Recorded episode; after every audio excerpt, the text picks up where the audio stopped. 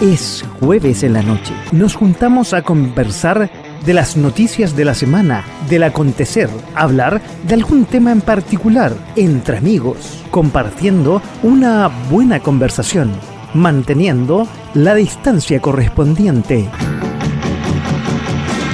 De a poco, sin mascarilla. Hola, ¿cómo están? Muy buenas noches. Bienvenidos a otra edición con algunos de sin mascarilla. De hecho, bueno, voy a empezar así con mascarilla todo Desde diciembre que no nos vemos, desde diciembre que eh, no estamos, como dice un amigo por ahí, ha pasado mucha agua bajo el río en estas vacaciones un enero más bien eh, tranquilo, previo a la asunción de, del presidente, la, votación, quiero decir que aquí la transmitimos y comentamos del eh, presidente Boric con la más alta votación que ha tenido el presidente en la historia de Chile, el presidente más joven, de hecho, en la historia de nuestro país. Eh, también el contendor También fue el contendor más votado en la historia de Chile. Pero bueno, nos fuimos a vacaciones, enero, relativamente tranquilo, a pesar de que estamos en pandemia y por eso de alguna forma nos quitamos la mascarilla y pudimos dar estas vacaciones.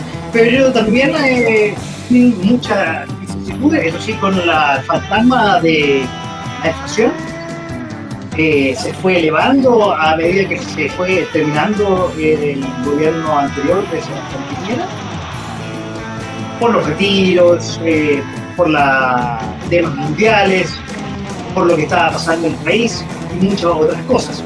Llegamos a febrero, no hubo festival, pero antes que se terminara febrero, sin que nadie lo pensara, a miles de kilómetros de aquí,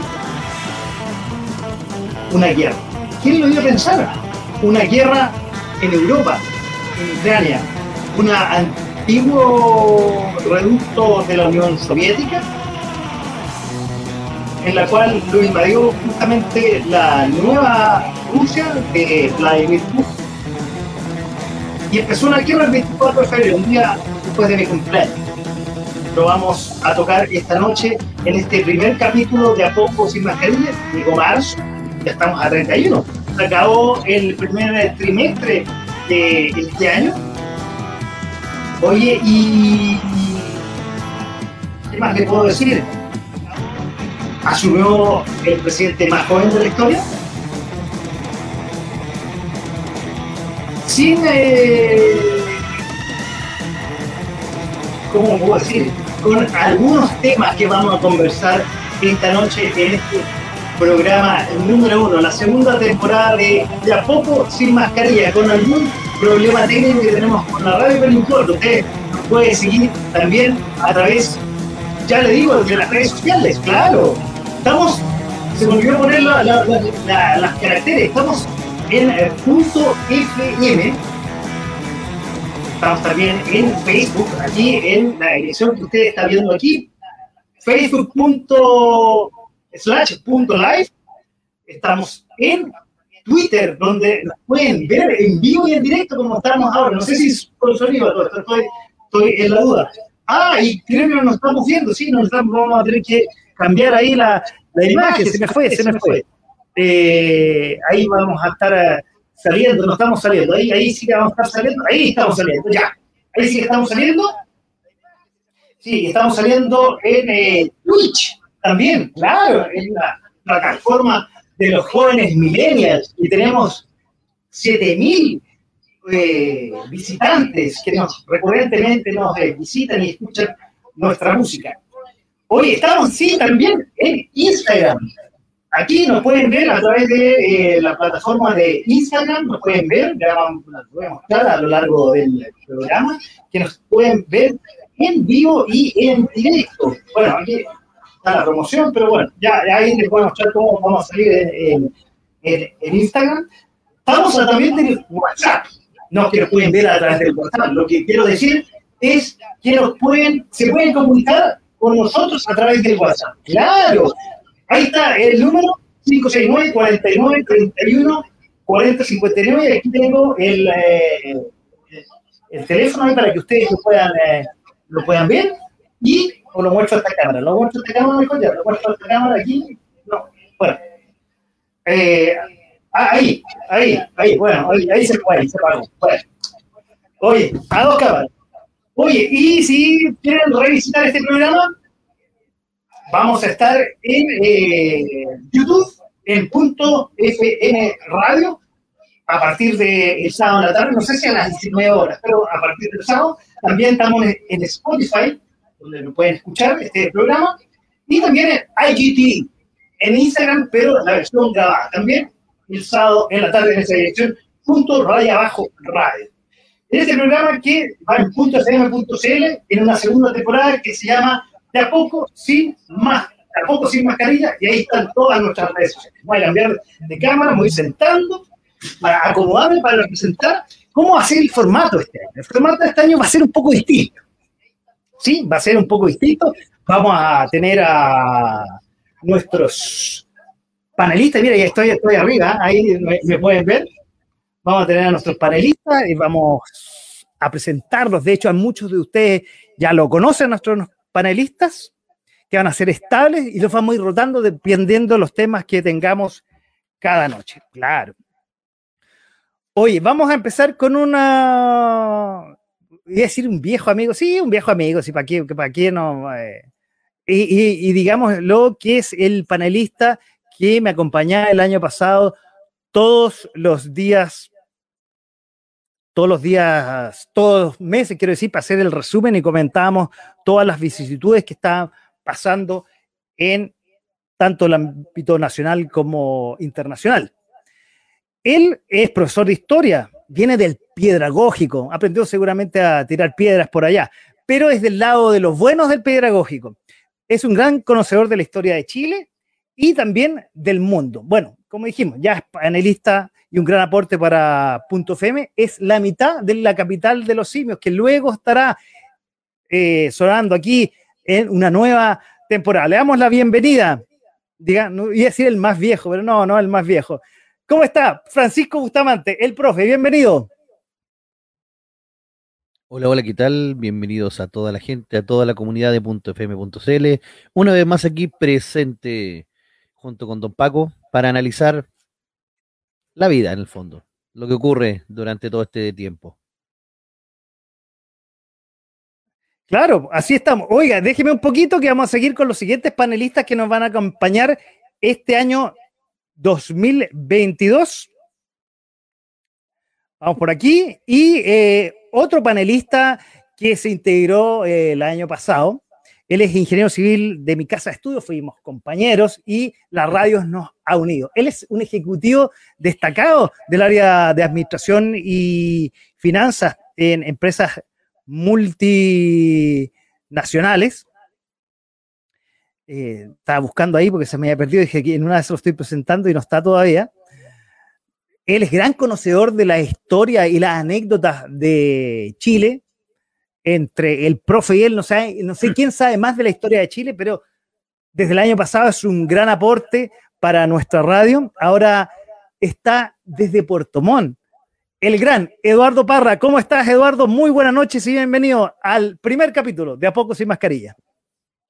Muchas gracias, Paco. Hola, profe. ¿Cómo están? Muchas gracias nuevamente por, la invitación a participar y, poder aportar un poquito a, una conversación más distendida, eh, aportar a la cultura general que usted que es necesaria hoy día en el país, porque claramente los chiquillos dejaron de, de conversar de temas importantes. Así que muchas gracias y vamos con este capítulo. Oye, ya, vamos a seguir presentando a los panelistas que nos, ya dijimos, nos van a acompañar cada jueves, van a ir rotando, quizás a veces van a estar dos, pero eh, vamos con el siguiente que viene desde detrás de la cordillera. También un ingeniero civil industrial, pero de la Universidad de Buenos Aires, el UA. Y es un ejecutivo destacado en el área de logística, también en las áreas comerciales de empresas multinacionales y obviamente de Argentina, trasandino de corazón. Pero a pesar de que está en Buenos Aires, es un gran conocedor, le gusta mucho, viaja mucho a Chile, de la realidad social, del emprendimiento y de la política chilena. También ha sido un aporte para nuestra radio desde que inició este nuevo ciclo de conversaciones y de hablar de la política y del acontecimiento de Chile. Vamos a darle un gran aplauso, ah, un gran aplauso, una bienvenida a don Andrés Riernik desde Buenos Aires. ¿Cómo estás, Andrés?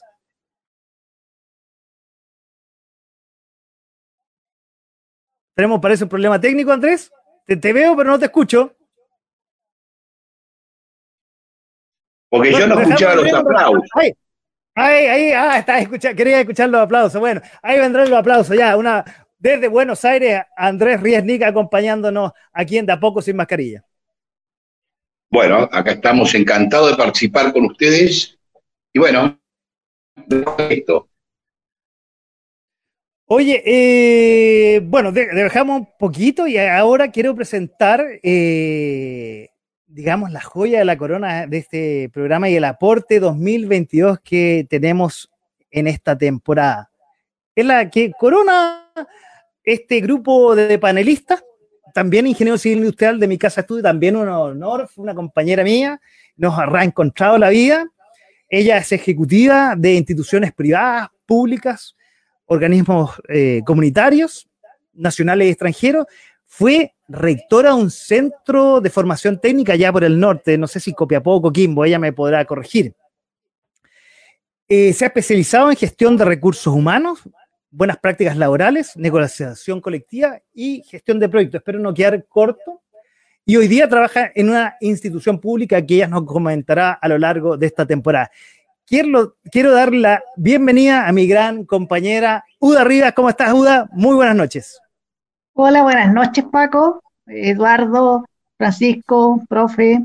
Eh, es un gusto estar con ustedes, con todos, eh, incorporarme por primera vez en este programa la, neófita en este minuto. No, eh, pero sí, espectacular, ¿ah? No, no, no, tengo duda de ello. Eh, como digo, estoy muy contenta de poder incorporarme. Eh, hace rato que no participo de, programas de radio, así que es bonito estar de vuelta en esto. me gusta bastante el, área comunicacional, así que estoy feliz de haber sido incorporada en este grupo. Así que buenas noches a todos y sé que vamos a estar eh, divirtiéndonos un poco y cada uno aportando desde su mirada y un poquito granito de arena a los que nos escuchan. Bueno, vamos a incorporar al resto del equipo, al, a todos. Falta ahí, que lo veo, pero no sé por qué no está. Don Andrés, pero por ahí está, por ahí está. Andrés, le, cambié el Por ahí está. Pero no se te ve, por alguna razón se te escucha, pero no se te ve. Ahí está. Ay, gira el teléfono para que se te vea cuerpo completo y así apaisado. Ahora voy a el teléfono, justamente estaba. Bueno, de Argentina vamos a hablar porque el primer tema que nos convoca, me parece que tiene unos problemas técnicos, Andrés, el que estoy poniendo ahí en el generador de caracteres, los primeros dos semanas de don Gabriel Boric. El 11 de marzo asumió como presidente de la República y ha tenido polémicas con su sector, se ha dado una serie de volteretas. Bueno, ustedes ya tienen la, pauta, se las mandé. Vamos a ir, no, no, vamos a ir, vamos a ir conversando todos los temas de la pauta, vamos a ir inventando temas seguramente ahí a, lo largo de esta conversación grata que vamos a tener. Como dije, ha tenido problemas con su sector. El alcalde de Recoleta, Jadwe, y a decir Sergio Jadwe, pero ese es otro, ¿no? Eh, ese era Jadwe, También lo ha criticado mucho. Para mí es el Osandón de, del gobierno de Boric, lo que fue Osandón para Piñera. Y para dar al tiro la palabra a ustedes, quiero decir, y lo he hablado con ustedes eh, tanto eh, en off, digamos, eh, fuera de este programa y fuera del aire de cualquier programa de la radio, que creo yo que este gobierno de Gabriel Boric va a sembrar todo lo que cosechó antes cuando criticaba fuertemente al gobierno de Piñera, donde cuando había temas violentos daban vuelta un poco la cabeza, eh, se hacía el loco, el tonto, como quieran decirlo, y ya estamos viendo los primeros 19 eh, días de mandato, 20 días, que ya se ha dado volteretas en cambio muchas cosas. la violencia, carabineros y una serie de cosas que vamos a ir conversando durante la noche. Le voy a dar la palabra a nuestra dama de esta noche y así prendo el- incluso el estudio, prendo las luces, para que un poco empecemos a conversar y vayamos pimponeando. Uda. Lo que pasa es que, Uda como dicen, Judas, sí, eh, hay un dicho muy sabio, eh, me gusta mucho aprovechar estos dichos, lo- los antiguos tenían mucha razón algunas, en algunos temas, cuando uno dice otra cosa es con guitarra. Es distinto cuando tú estás en, en el escenario, en, la situación misma, a cuando tú lo miras desde lejos, ¿no es cierto? La mirada va cambiando. Yo creo que eso es lo que hace que el, que presidente, ahora que se ve en el otro lado, en la otra cara de la moneda, tiene que cambiar su- sus situaciones. No estoy diciendo que esté de acuerdo ni que esté en contra, ¿ya? sino que digo que él, al verse enfrentado en una situación distinta, en una mirada distinta, donde ahora él es el responsable de lo que ocurre con todos nosotros, es natural que vaya cambiando en algunas posturas. Ahora, si nos ponemos a analizar en cuáles tiene la razón y en cuáles se ha equivocado, es, es otro, otro espacio. Pero yo partiría diciendo eso. Desde mi mirada, otra cosa es con guitarra. Otra Ah, cosa es con guitarra. A ver, ¿qué dice don Eduardo desde Puerto Montt? Sea, a mí no me sorprende el, el propósito de- del marxismo y el neomarxismo, del cual hoy día tenemos un, un- un líder presidente, es llegar al poder. Eh, el, el plan no es eh, cómo llego, sino que lograrlo y so- teniendo el poder y los recursos, obviamente, generar una dictadura del proletariado. Entonces, eh, la verdad que, que se dé volteretas y que cambie, eh, es un- simplemente sigue una vieja, una vieja frase de, de ellos mismos. El fin justifica los medios. Así que no nos va a extrañar que se dé cinco volteretas más. Mientras más se dé, para la gente va a ser normal y va a dejar de criticarlo, porque va a ser parte de la norma- normalidad. Y nos vamos a acostumbrar a ver cosas importantes. Por ejemplo, cuando saque a pasear a Brownie eh, Boyd, a, a- pasearlo, cuando Ah, el perrito. Cuando seguramente esté muy complicado y se case con Doña Irina, seguramente vamos a tener un matrimonio entre medio. Eso nos va a ocupar unos 3, 4 meses de- del gobierno. Y cosas importantes como esas. Y como a la gente le gusta el pan y el circo, eh, va- vamos a tener muchas noticias en esa línea. ¿Profe? Va, me equivoqué de botón. Es la falta de práctica, Ahora la sí. falta de práctica durante tres meses sin tener- manejar los Claro. botones. Con los Mira. merluzos ahí. Claro, eh, para poder entender desde un punto de vista histórico, cuando nosotros hablamos de historia, eh, siempre se hace la diferencia entre entender y comprender. Entender es analizar el fenómeno, pero comprender es empaparte e ir hacia el otro lugar. Es por eso que yo en el día de hoy me he trasladado hasta el terminal pesquero, como pueden ver, y estoy al frente de un puesto de merluza. Para poder entender a Boric hay que empaparse de la merluza. No, no- ustedes no entienden el olor que hay acá. Eh, Entonces, Eh, claro, como, como bien dice nuestro amigo Parra acá, efectivamente no quiero nos sorprenda que se va a seguir dando voltereta, es su forma de, de- hacer las cosas y va a gobernar mm, mientras el viento se lo permita. Cuando el viento tenga que le diga que tenga que cambiar, él va a cambiar, no queda ninguna duda. Y la consecuencia que hay detrás del programa va a ser nula. Simplemente se va a dedicar a tratar de sortear los pequeños obstáculos porque ya tiene el poder. Ahora la idea es tratar de mantenerlo y enfocarlo en una dirección hacia la convención constitucional para que se pueda aprobar este, este mamatreto que está saliendo hasta el momento de nueva constitución y obtener el poder total. Y ahí, ay, ay, ay, eh, don Resnick va a tener que darnos asilo allá en Argentina. Bueno, ya que está, fue tocado, vamos con don Andrés desde Argentina. ¿Cómo se ve este cambio eh, de gobierno y que más encima lo vamos a tocar y justo ya que lo va a tocar, te lo voy a preguntar en un ratito más, Andrés. ¿Cómo se ve este cambio de gobierno desde Argentina? Bueno, es un poco, un- un poco lo que habíamos comentado. Acá están opinando Boris, Claro, está hablando Boris. Ese ese Boris. brownie, ese brownie.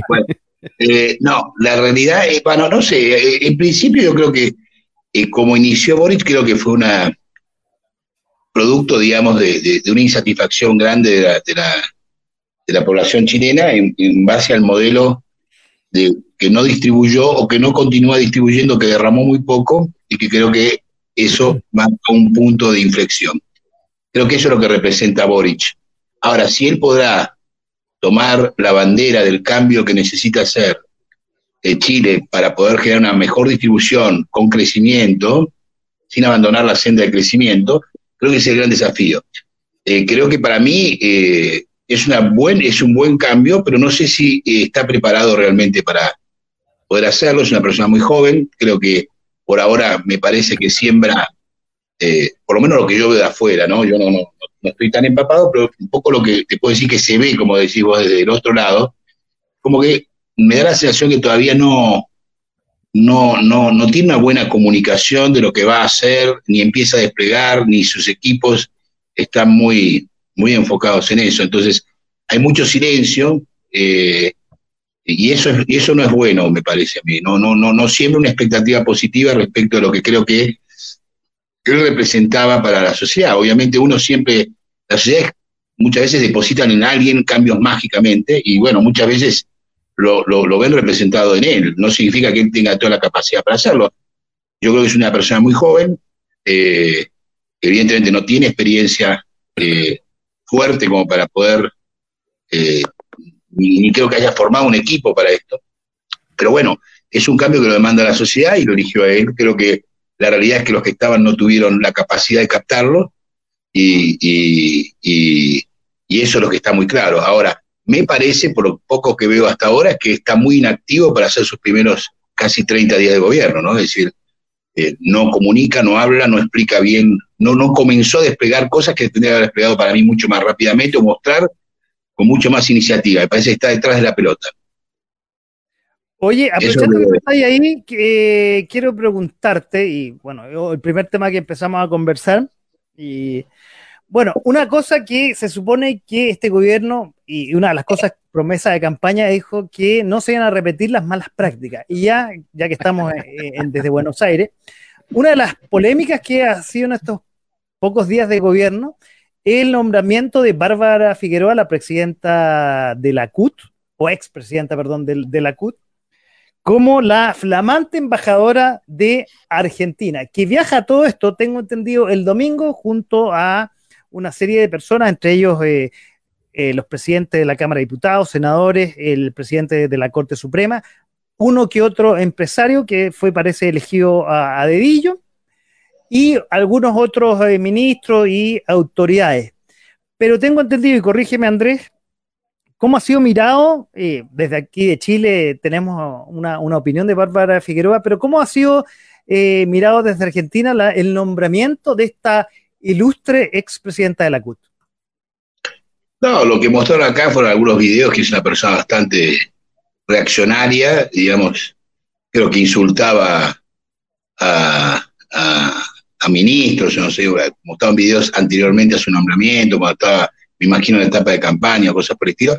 Una persona así bastante temperamental, poco diplomática, claramente, y, no sé cuáles son sus pergaminos para que la pongan. Creo que obviamente parecía muy pocos. Eh, y una persona así bastante combativa, digamos, ¿no? Eh, y me parece que ahí sí con un perfil un poquito más... Eh, yo no le tengo miedo a lo que ustedes dicen de izquierda, marxista, yo creo que me parece un poquito exagerado todo eso, pero esta persona sí parece un poquito más extremista, ¿no? No, no, no da el rol, no da el perfil de una embajadora, digamos, para que pueda realmente, me parece, despegar acciones comerciales o, el rol que tiene que desempeñar, ¿no? Eso está claro. Por lo menos se mostraron muchas cosas, algunas cosas de videos de ella que no la mostraron muy bien. Oye, eh, bueno, tenemos el, primer. Eh, se nos fue, se nos fue Buda, parece. Bueno, ahí, ahí volverá en, un segundo más. Oye, ahí está, ahí está, ahí está de vuelta. Oye, es la primera polémica de varias. Entonces, eh, a ver, quiero hablar con el resto de los ingenieros civiles industriales de acá.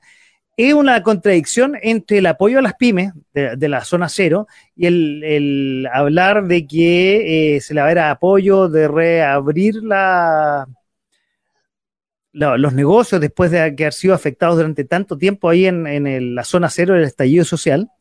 Y por otro lado, que ha quedado un poco en el, más o menos en el olvido, que fue eh, promesa de cuando salió elegido, que era la amnistía a los precios, a los precios no, a los preciosos no, a los precios de, la, del, del, estallido social eh, y del 18 de octubre. No hay ahí, y parto con una, una contradicción entre, por un lado, decir, vamos a apoyar a, los emprendedores, pero por otro lado está, va a soltar a todos los delincuentes que vimos hace un par de días atrás que volvieron a hacer de la suya y destrozar y eh, menoscabar a todos los emprendimientos de esa zona y otras zonas más.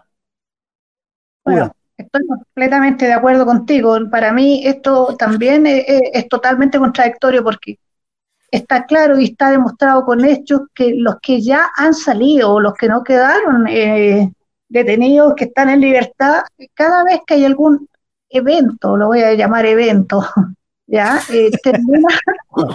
Qué elegante, por Dios. Eso no era el hoyo. Esto sí termina con quemas, con destrozos, apedramientos, saqueos. Y eso para mí, como tú lo has dicho perfectamente, es más, no es más que delincuencia. Que nosotros estamos delinquiendo, no podemos decir, oye, te voy a ayudar, eh, toma, aquí tienes plata, eh, instala, ah, reabre tu negocio cuando ah, al par de días te lo vuelven a saquear, te lo vuelven a quemar, y entonces es totalmente contradictorio. La verdad es que no, no entiendo eh, bajo qué mirada están pensando, porque si, insistimos en decir que son eh, presos políticos, yo no veo cuál es el conflicto político que hace que estén detenidos. Una cosa es que tú estés contrario a un gobierno, ¿no es cierto?, y estés trabajando contra un gobierno, yo te creo que podría ser preso político, pero la diferencia entre opinar, actuar diferente, porque pensamos diferente, a delictir, hay, es, grande, es tremendamente grande. Entonces, yo nunca he entendido por qué insisten en llamarle presos políticos. Y entonces está liberando al preso político, no al delincuente que fue a saquear y quemar a los negocios. Esa es mi mirada. Ahora le están llamando presos de la revuelta por si acaso para que para no para que no se asocie con el tema político, le están diciendo presos de la revuelta. Pero en el fondo es lo mismo, a ellos lo mismo. Es un eufemismo, ¿no? Claro, un eufemismo, exacto. Tú lo has dicho, es lo mismo, es lo mismo, siguen siendo presos y presos que están con el nombre que le pongan, están detenidos por haber hecho daño a la comunidad. Oye, pero sí, dentro de la ley de indulto habían unos que querían que se sacaran a todos los mapuches que estaban presos desde el año 2001. O sea, ya. Lo que pasa es que eh, eh, hay una insistencia, disculpa para hacer, para cerrar y, tomar lo que dice Francisco, hay una insistencia en que tengamos que tener un trato diferente. Para mí el punto es, independiente que seamos plurinacionales, que se reconozca la etnia, yo, yo la reconozco, yo la respeto mucho. Pero yo he trabajado mucho en el tema, en el tema de, de reconocimiento, de trabajo con el tema, con las costumbres y tradiciones del pueblo de, del pueblo de Chile como tal. Eh, yo reconozco y respeto, como digo, a, todas las etnias, pero no estoy de acuerdo que porque hayan eh, llegado antes a colonizar Chile o que estuvieran en Chile desde el inicio, tengan que tener un trato distinto a los que nacimos y nos criamos en Chile, que somos chilenos por derecho. Oye, Eduardo, ¿qué, ¿qué opinas de esta nueva, no sé si contradicción, pero una... Eh, se ve raro, por decirlo menos, y elegantemente. ¿Pero por qué hace raro? Puerto Montt, don Eduardo Parra. Como el corresponsal sureño de la, no, no me llegó la chaqueta, ¿eh? no, la, estoy esperando Todos la estamos esperando todavía, todos. Bueno, de ahí vamos a explicar qué es la, qué la talla la que tiró recién, o explícalo tú mismo la talla de la chaqueta, Eduardo, a los que, están viendo y escuchando. Como corresponsales regulares de la radio y con, contrato vigente, esperamos, obviamente, antes de, del mar el sindicato, que nos lleguen todos los elementos de contrato colectivo anterior. Entonces, dentro, de ellos están los viáticos, la chaqueta corporativa y algunos otros elementos.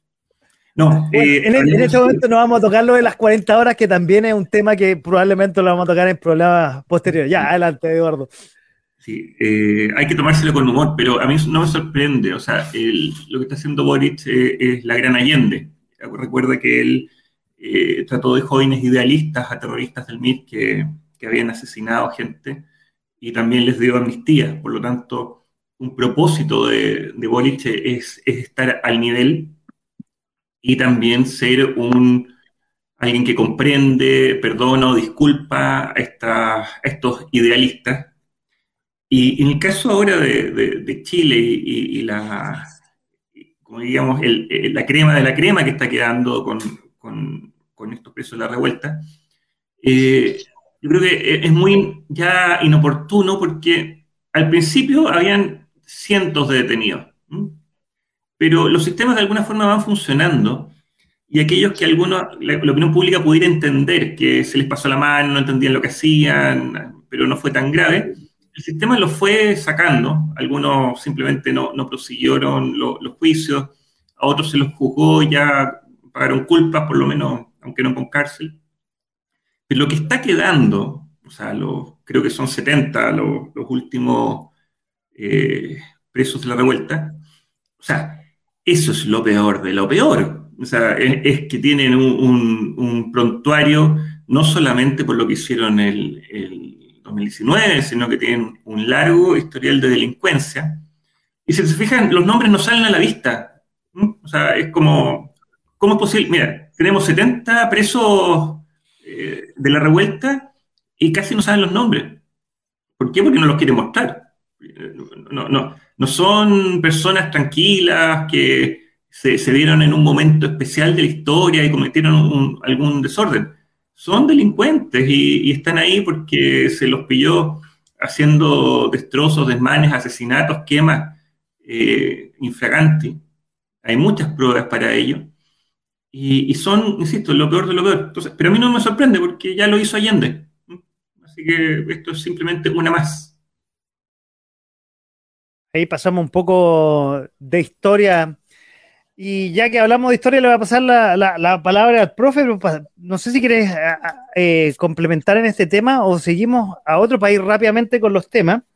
Y hablando un poco de historia, otra cosa como eh, que pasó y fue noticia fue que, bueno, hoy día, y, relacionado con Argentina, luego el Gualmapu, voy a, voy a tocarlo brevemente, no sé si ustedes lo escucharon, que la ministra del Interior, Isquia Siches, en general, cuando habla de la Araucanía, no habla de la Araucanía, habla del Gualmapu.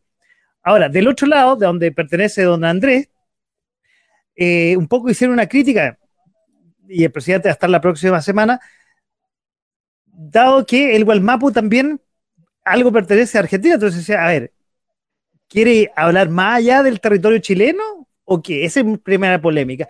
Pero la más importante es la que pasó la semana pasada, y ahí le va a pasar la, eh, la pelota al profe, con respecto a la ida de Isquia Siches, que al primer lunes después que asumir eh, el gobierno del presidente Boric, dijeron que inmediatamente iban a la Araucanía, al Gualmapu, como dicen ellos, a hablar con todas las víctimas. No sé si toda, todas las víctimas o era solamente algunas víctimas de un solo lado, no, no lo tengo tan claro pero eh, y con diálogo, diálogo se iba a solucionar o iban a empezar a solucionar, las cosas. Pero como vemos hasta el día de hoy, y dado la emboscada que le hicieron, con algunas balas que no llegaron a la comitiva, detuvieron la ida de la ministra y fue realmente un bochorno. Profe, eh, sigamos hablando, no sé, del tema anterior, hablamos de esta de la ida de la ministra Siches a la Araucanía. Claro, que aquí hay dos temas en uno. Perdón. Primero, en la, en la, Asamblea Constituyente se está viendo el tema de que los lo mapuches van a tener libertad como prácticamente absoluta y dentro de esta libertad está el derecho a reintegrar sus tierras, entre comillas, hasta Río Negro, o sea, Argentina, precisamente. Y ahí hay un gran problema porque la ministra, al reconocer el término Gualmapu, eh, efectivamente se refiere a la parte chilena y a la parte argentina, entonces se está metiendo en política internacional que desde el Argentina también le dicen, hey, para, no existe el tal Gualmapu que tú estás hablando. Y ojo, y le están diciendo a, a, una de las ministras peso pesado. Pero el tema de que cuando ella va a hablar allá, el, ella comete, entre comillas, un grave error porque ella tiene que ir a pedir permiso para hablar. Y obviamente la recibieron con balazos fraternales, anticapitalistas, antiimperialistas, eh, con equidad de género. Eh, y claro, demostró la impericia que tenía para que no está preparada para poder llegar allá. Más encima, después dice, no, que quede ahí nomás, total, yo no voy a hacer nada, no voy a declarar eh, ni una querella, ni voy a mandar una carta diciendo lo muy enojados que estamos. Porque eso es lo que hacía el gobierno anterior, ¿para qué estamos con cuestiones? Así que eh, lo, más fuerte que decían era, vamos a querellarnos hasta encontrar el último culpable. Y los locos estaban con fusiles ahí en, en un funeral, con fusiles de guerra, y no, nadie hace nada, no entra la PDI, no, que hay que respetar los ritos ancestrales. Yo no sé desde cuándo los, mapuches tienen dentro de sus ritos ancestrales disparar balazo al aire con fusiles modernos. No sé, antes tiraban boleadora, a lo mejor no sé, pero mm, la verdad, cero preparación, cero preparación para ir a una zona de conflicto. Eh, pensaron que iban a llegar y lo iban a recibir con los brazos abiertos. No, no, no sé, la verdad que estaban pensando, de verdad no sé en qué país están viviendo estas personas que no bajan, no sé, no conocen de Plaza Italia para abajo, por así decirlo y lamentablemente se están encontrando con un Chile real, un Chile real que tiene puesta mucha expectativa en ello y que lamentablemente como sus expectativas son para tantos grupos pequeños de personas, nunca le van a dar el, ancho a todo y siempre va a haber alguien que va a estar enojado. Y ahí yo creo que eso le va a costar bastante y va a ser complicado que lo puedan eh, llevar a cabo. Así que, wow, se le viene pesadísima la pista. Oye, Eduardo, tú que estás en el sur, ¿cómo se ve esto? Este, bueno, tú estás más al sur del Gualmapu. ¿Cómo se ve esto, esto de la ida, o, al primero, de todo? Porque, a ver, eh, todo este conflicto de la Araucanía no pasa a la antigua décima región, que ahí está la, región de los lagos y también la región de, eh, corrígeme, lo que es Valdía. No cruza. Los ríos. Los ríos, gracias. Gracias, profe. ¿Cómo se ve desde el sur esta ida de, de Isquiasiche? Y bueno, y, y, hoy día la, una no sé si emboscada la palabra, que tuvo también el subsecretario de Interior, al nuevamente tratar ahí a la zona de, la Araucanía y no los dejan pasar. O sea, terminaron o quieren terminar con el estado de excepción, siguen las quemas, siguen las tomas de terreno. También veía las noticias antes de empezar el programa, una pareja de, de adultos mayores en la cual llegaron cinco encapuchados y le decían, ustedes tienen que dejar su terreno en cinco días más, sí o sí, por las buenas o por las malas. O sea, no existe el Estado de Derecho y los tipos se están cada día tomando más terreno y no hay, eh, el Estado no está presente. ¿Cómo lo ves de allá, Eduardo, esto? Con mucha, o sea, acá con mucha tranquilidad, gracias a Dios. Eh, les comentaba el otro día que para el Día del Joven Delincuente, eh, yo pregunté, porque yo acostumbraba en Santiago preguntarle a la gente si, o, sea, o, darle la salida temprano, porque en el fondo para que llegaran seguros a sus casas. Entonces acá hice lo mismo. Preguntar, oye, eh, eh, ¿hay mucho atado acá en, Puerto Montt? no, me dicen, si acá no, pasa nada. Y efectivamente yo, yo me retiré, no sé, me he retirado a las seis y media, siete tal vez. Eh, y, no pasó nada. O sea, yo entré a Puerto Montt, que no, es una comuna bollante, o sea, es una comuna con bastante pocos recursos, pero no había ninguna manifestación, violencia. Así que yo creo que también es un, buen aprendizaje para los que hemos desarrollado nuestra vida más, al norte o fuera, o, digamos en, el, en Santiago. Santiago no es Chile y, ah, todavía tenemos esperanza de que, de que, en las regiones por lo menos llegue, llegue la violencia más lento. Ahora, eh, particularmente el, tema del, del buen mapu, eh, es sumamente complejo porque es un tema que no tiene solución. O sea, yo creo que aquel que se abogue y diga, esta es la solución, ya sea generando un territorio autónomo o en el fondo siempre va a dejar disconforme al resto. Por lo tanto, tiene que haber una voluntad superior de, superar las cosas y, buscar un propósito común y, mejor para todos. Y, es un problema bien, complejo el que se está dando, porque en el fondo Mira, no, no, solamente el tema de, los, viejitos de ayer, que, probablemente con la indiferencia del resto dicen, ah, bueno, ellos son terratenientes, entonces, eh, además extranjeros, así que no importa que se lo, le quiten las tierras.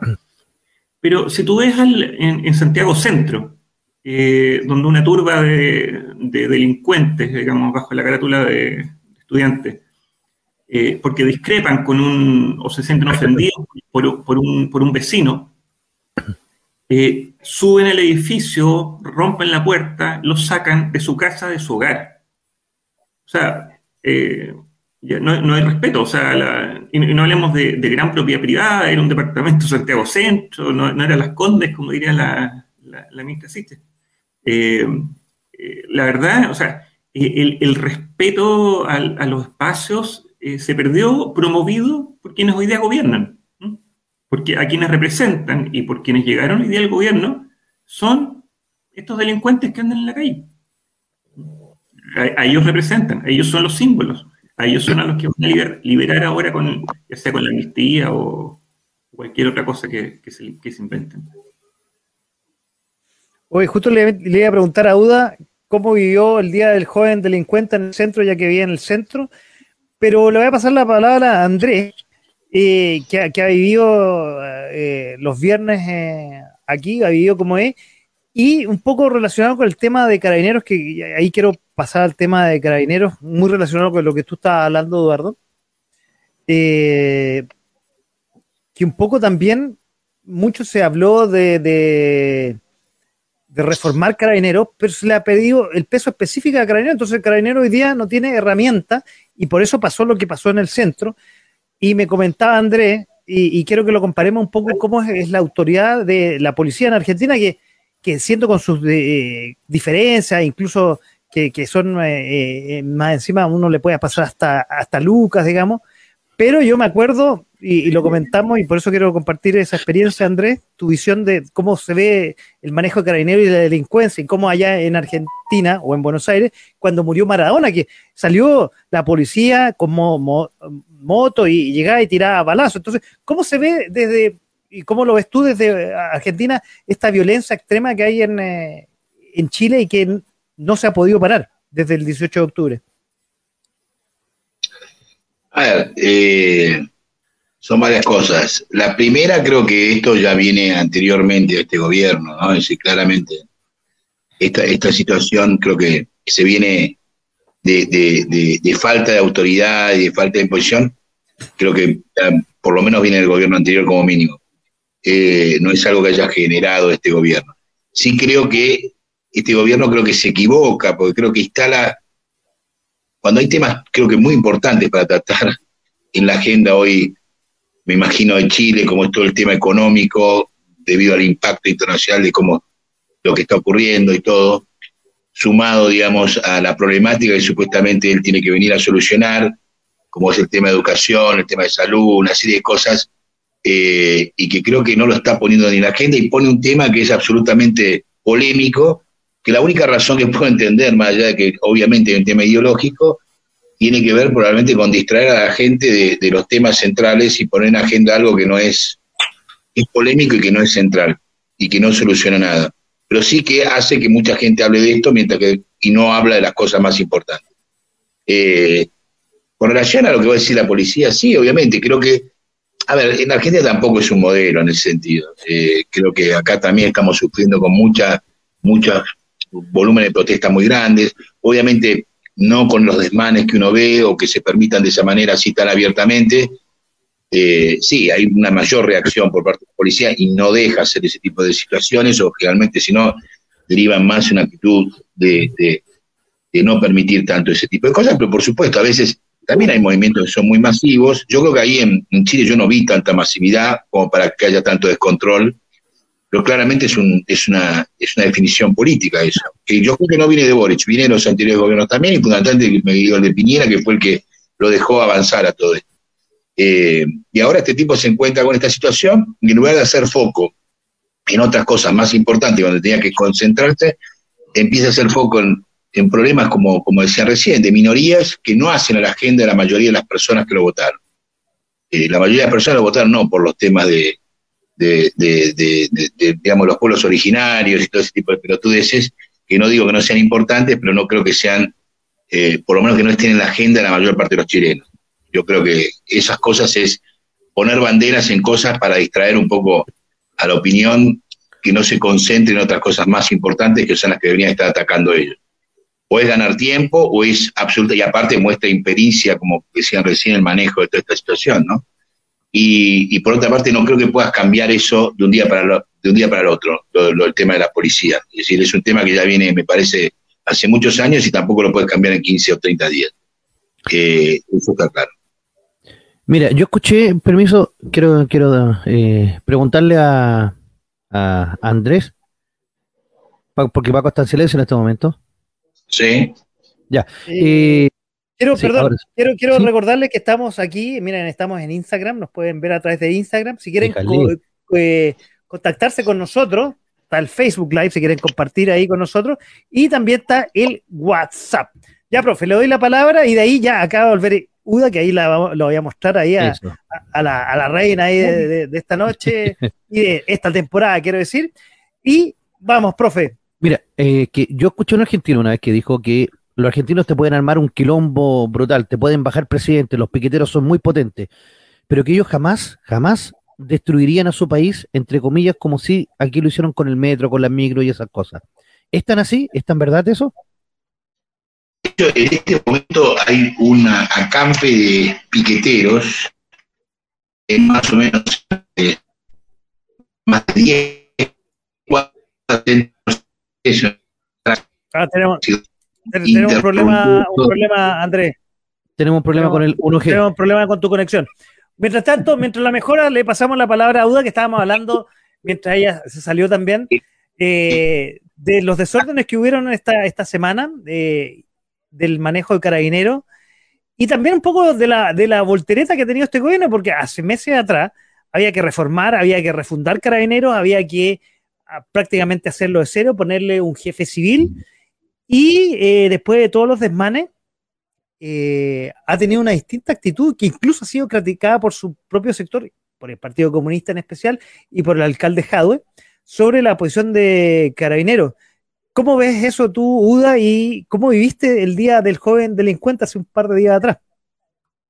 Mira, yo tengo la suerte de, aunque estoy en el, en el centro, eh, no tengo problema. Eh, en realidad, eh, salimos temprano del trabajo por, por, un tema de precaución para que la gente pudiera retornar segura a su casa pero yo llegué acá y no sentí nada, me enteré de lo poco que se puede saber por las noticias, porque también sabemos que las noticias están un tanto restringidas, no informan todo lo que ocurre ni cómo, cómo ocurre, lamentablemente.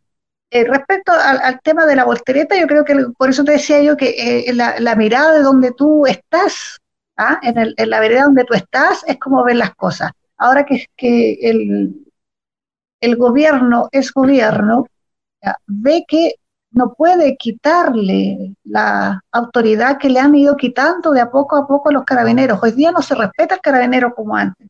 Antes bastaba ver carabinero, oh, está carabinero, entonces tengo que ser más cuidadoso. En mi época de estudiante llegaban los carabineros y todos nos resguardábamos, nos comportábamos, eh, bajamos el, sí, ¿verdad? bajamos la intensidad de, nuestras acciones, ¿ya? Y, y no tiene que ver con que yo soy con que yo soy de, una tendencia o de la otra, tiene que ver con el sentido común. ¿Qué necesitamos hoy día? Una fuerza armada en general que nos den seguridad, que nosotros podamos salir a la calle, que puedan eh, retener, detener situaciones de violencia. Y hoy día eso no está ocurriendo. ahora hoy día, o sea, quien agredía a un carabinero iba preso y se se envejecía estando detenido por, por, atacar a, y no solo a carabineros, cualquier eh, uniformado. Hoy día no hay un respeto. Así que si decidieron frenar hasta tener una mejor mirada para hacer este cambio, porque toda unidad, toda entidad debe actualizarse, eh, bien, porque significa que, espero que así sea, que quieren darle una mirada más amplia, más centralizada, con mejores contextos respecto a cómo podemos cambiarlo. Sí, se retractó la ministra efectivamente. Ah, con lo de los Walmapu, alguien me, gracias profe, eh, voy a darte la, la pasa si me lo permite, me lo permite Paco, porque efectivamente es importante saber que, claro, cuando ellos ven que están equivocados, todos nos tenemos que tener la siguiente cordura y, la, fortaleza de decir me equivoqué, dar un pie atrás. Importante lo, que hizo ahora, ¿no es cierto? Retractarse al respecto. Porque todos nos equivocamos, somos humanos, pero si estamos eh, eh, cumpliendo ciertas misiones, tenemos que hacer lo posible para no errar. Eh, dar estos, caminos erráticos. Estas señales erráticas producen confusión en la gente. Oye, Andrés quería ahí estar metiendo. ah, dale, dale, profesor. Lo acabo de revisar, sí. La ministra acaba de retractarse el día de hoy eh, diciendo que lo del Gualmapu no era con, Argentina, sino que era solamente un, eh, parte del territorio chileno y que tenían que conversarlo con las comunidades y la misma vaina de siempre. Eso. O sea, el Gualmapu chileno. Claro, el Gualmapu chileno solamente, claro. Bueno, vámonos a, Buenos Aires. ¿Algo querías complementar, Andrés, ahí sobre, a ver, no sé cómo está la comunicación ahora. Dale. ¿Escuchan? Sí, te escuchamos. Fuerte y claro. No, no, no. Lo que me preguntaba, sí. Ahora en este momento hay en, Buenos Aires un, movimiento bastante importante que están acampando, un montón de gente, están ocupando casi 10 cuadras de la avenida 9 de Julio eh, interrumpiendo el tránsito de forma pacífica, obviamente no rompen nada, pero sí rompen las pelotas porque no dejan pasar a nadie, van toda una serie de situaciones, no se están de forma violenta, pero obviamente sí es una manifestación de la crisis que hay también en Argentina, en donde ya realmente hay una altísima inflación, se está deteriorando mucho la calidad de vida, hay poca, el, actual, el presidente actual tiene poca soporte político, inclusive hay versiones de que puede llegar a adelantar elecciones, si esto sigue así, eh, porque no tiene un sustento político para poder eh, hacer nada. Pero desde el punto de vista de, sí, hoy las protestas no se están dando con, destrucción eh, o con, con esa situación que, se vive actualmente en Chile. Pero bueno, a ver, insisto, yo creo que está yo creo que la problemática de Chile va mucho más allá de esto y no es, y no puede poner, creo que se está poniendo la agenda en un grupo de violentos que creo que son minoritarios absolutamente y que se está poniendo como eje central de una política, cuando creo que no debería ser. Yo creo que Chile tiene problemas mucho más importantes que esto, como poder estar hablando como si estos fueran los temas centrales que tiene Chile para tratar. Y creo que eso es, de alguna manera, o es una impericia, como decían recién, del mismo Boris y el gobierno actual, eh, porque tendría que estar pensando en otras cosas mucho más importantes que ver qué carajo hace con los pueblos originarios. Creo que lo más importante es solucionar la problemática de Chile, la tiene económica, lo que dejó la pandemia, lo que, che, basta, lo que, lo que, los temas que supuestamente vino a solucionar. Y eso es lo que tienes que actuar rápidamente, porque si no va a tener mucho más problemas que con los pueblos originarios. ¿Entendés? Y el tema de las instituciones, como lo que decía recién, lleva mucho tiempo reformar eso. No se hace en 30 días. No, hay que tampoco, a ver, creo que como en todas partes, viste, es decir, se generan estas grietas muy fuertes entre la gente que apoya a la izquierda y la gente que supuestamente apoya ideologías. No, no, no. No hay que ver ni todo mal ni todo bien, ni juzgar en 30 días como que tendría que cambiar lo que en Chile no se cambió en años y que viene destruyéndose hace mucho tiempo. Evidentemente, todo este fenómeno de, la autoridad de los carabineros tiene muchos años ya de degradación y no se puede pretender que en 15 días lo solucione. Eh, pero tampoco, viste, que, que esté, que esté sus primeras acciones sean enfocarse a ver cómo soluciona el problema de, grupos minúsculos como son los, los, araucanos y de, todos estos tipos que están ahí en el sur, me parece una cosa absolutamente estúpida directamente. Oye, hablaste del sur, pero no, está, no, no es lo sur de, Eduardo. Oye, quiero pasar eh, a, otro tema, que un poco tú lo tocaste, Andrés, que son las cosas importantes. Todavía no llegan los primeros 100 días y hay en realidad relativa poca acción en, el, en los primeros días de, de Boric. Ha sido él como presidente bastante silente. Hoy día, eh, ayer algunos eventos con respecto a los profesores detenidos y, matados hace un tiempo atrás. Eh, y hoy día la, bandera del el tema trans. Pero temas importantes eh, y relevantes, como tú un poco adelantabas, Andrés. A ver, está la inmigración, está la violencia, los narcos, eh, la inflación que se viene, los índices de que mostraba el Banco Central con la alza de tasa, que lo quiero ir tocando más adelante, son temas que nos quedan, el IPOM también. Entonces, hay temas importantes que atacar. Eh, y voy a pasar la, la, palabra al profe para que empecemos a hablar de temas importantes como atacar ya dejemos al lado la, Araucanía, el tema de la inmigración. Ha disminuido un poco el volumen de lo que está pasando en el norte, pero y ha salido las noticias, pero todavía sigue entrando gente, sí, a, hacer la famosa zanja que prometió José Antonio Cas, estaba haciendo antes de que terminara el gobierno de Piñera, y ha disminuido el volumen, pero eso se nos viene, está claro, ¿no, profe? Sí, mira, el primero, el tema de los primeros 100 días, un gobierno que se respete como tal, lo primero que tiene que hacer es llegar con una batería de proyectos para presentar al Congreso. Independiente que te lo aprueben o te lo rechacen, da lo mismo. Pero tú presentas tus proyectos, presentas tus prioridades al país. Eso lo han hecho todos los gobiernos, de izquierda o derecha, da lo mismo. Y en, en, este gobierno, como bien decía Andrés, no se ha visto nada de eso, y entonces eso es problemático. Y el tema del norte, ¿por qué ha bajado un poco? Porque en el norte teníamos un tapón muy grande por tema de que estaban cerradas las fronteras por efecto de la pandemia. Entonces se liberaron las fronteras, la gente que estaba taponeada entró y ahora el flujo ha sido menor, efectivamente.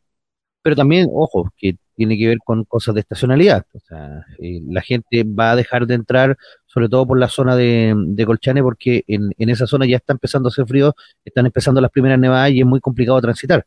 Entonces, ahora la ruta de inmigración se va a trasladar hacia Perú. Entonces, ahí hay que estar atentos también a ver cómo, cómo está Chacayuta en, el paso fronterizo.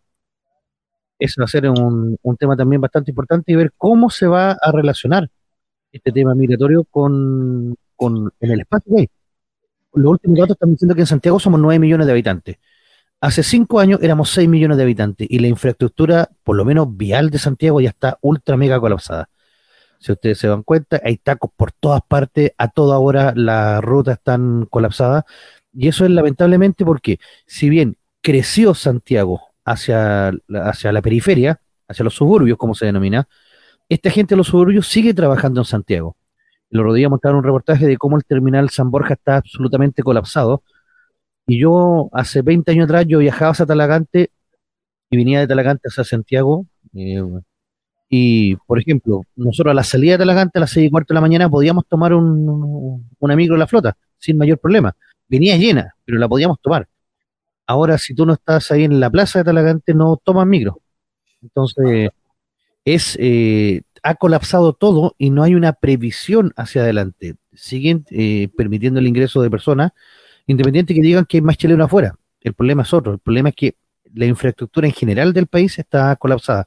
Estamos como con infraestructura de los años 90, 2000 y estamos recibiendo gente para los años 2020, 2030.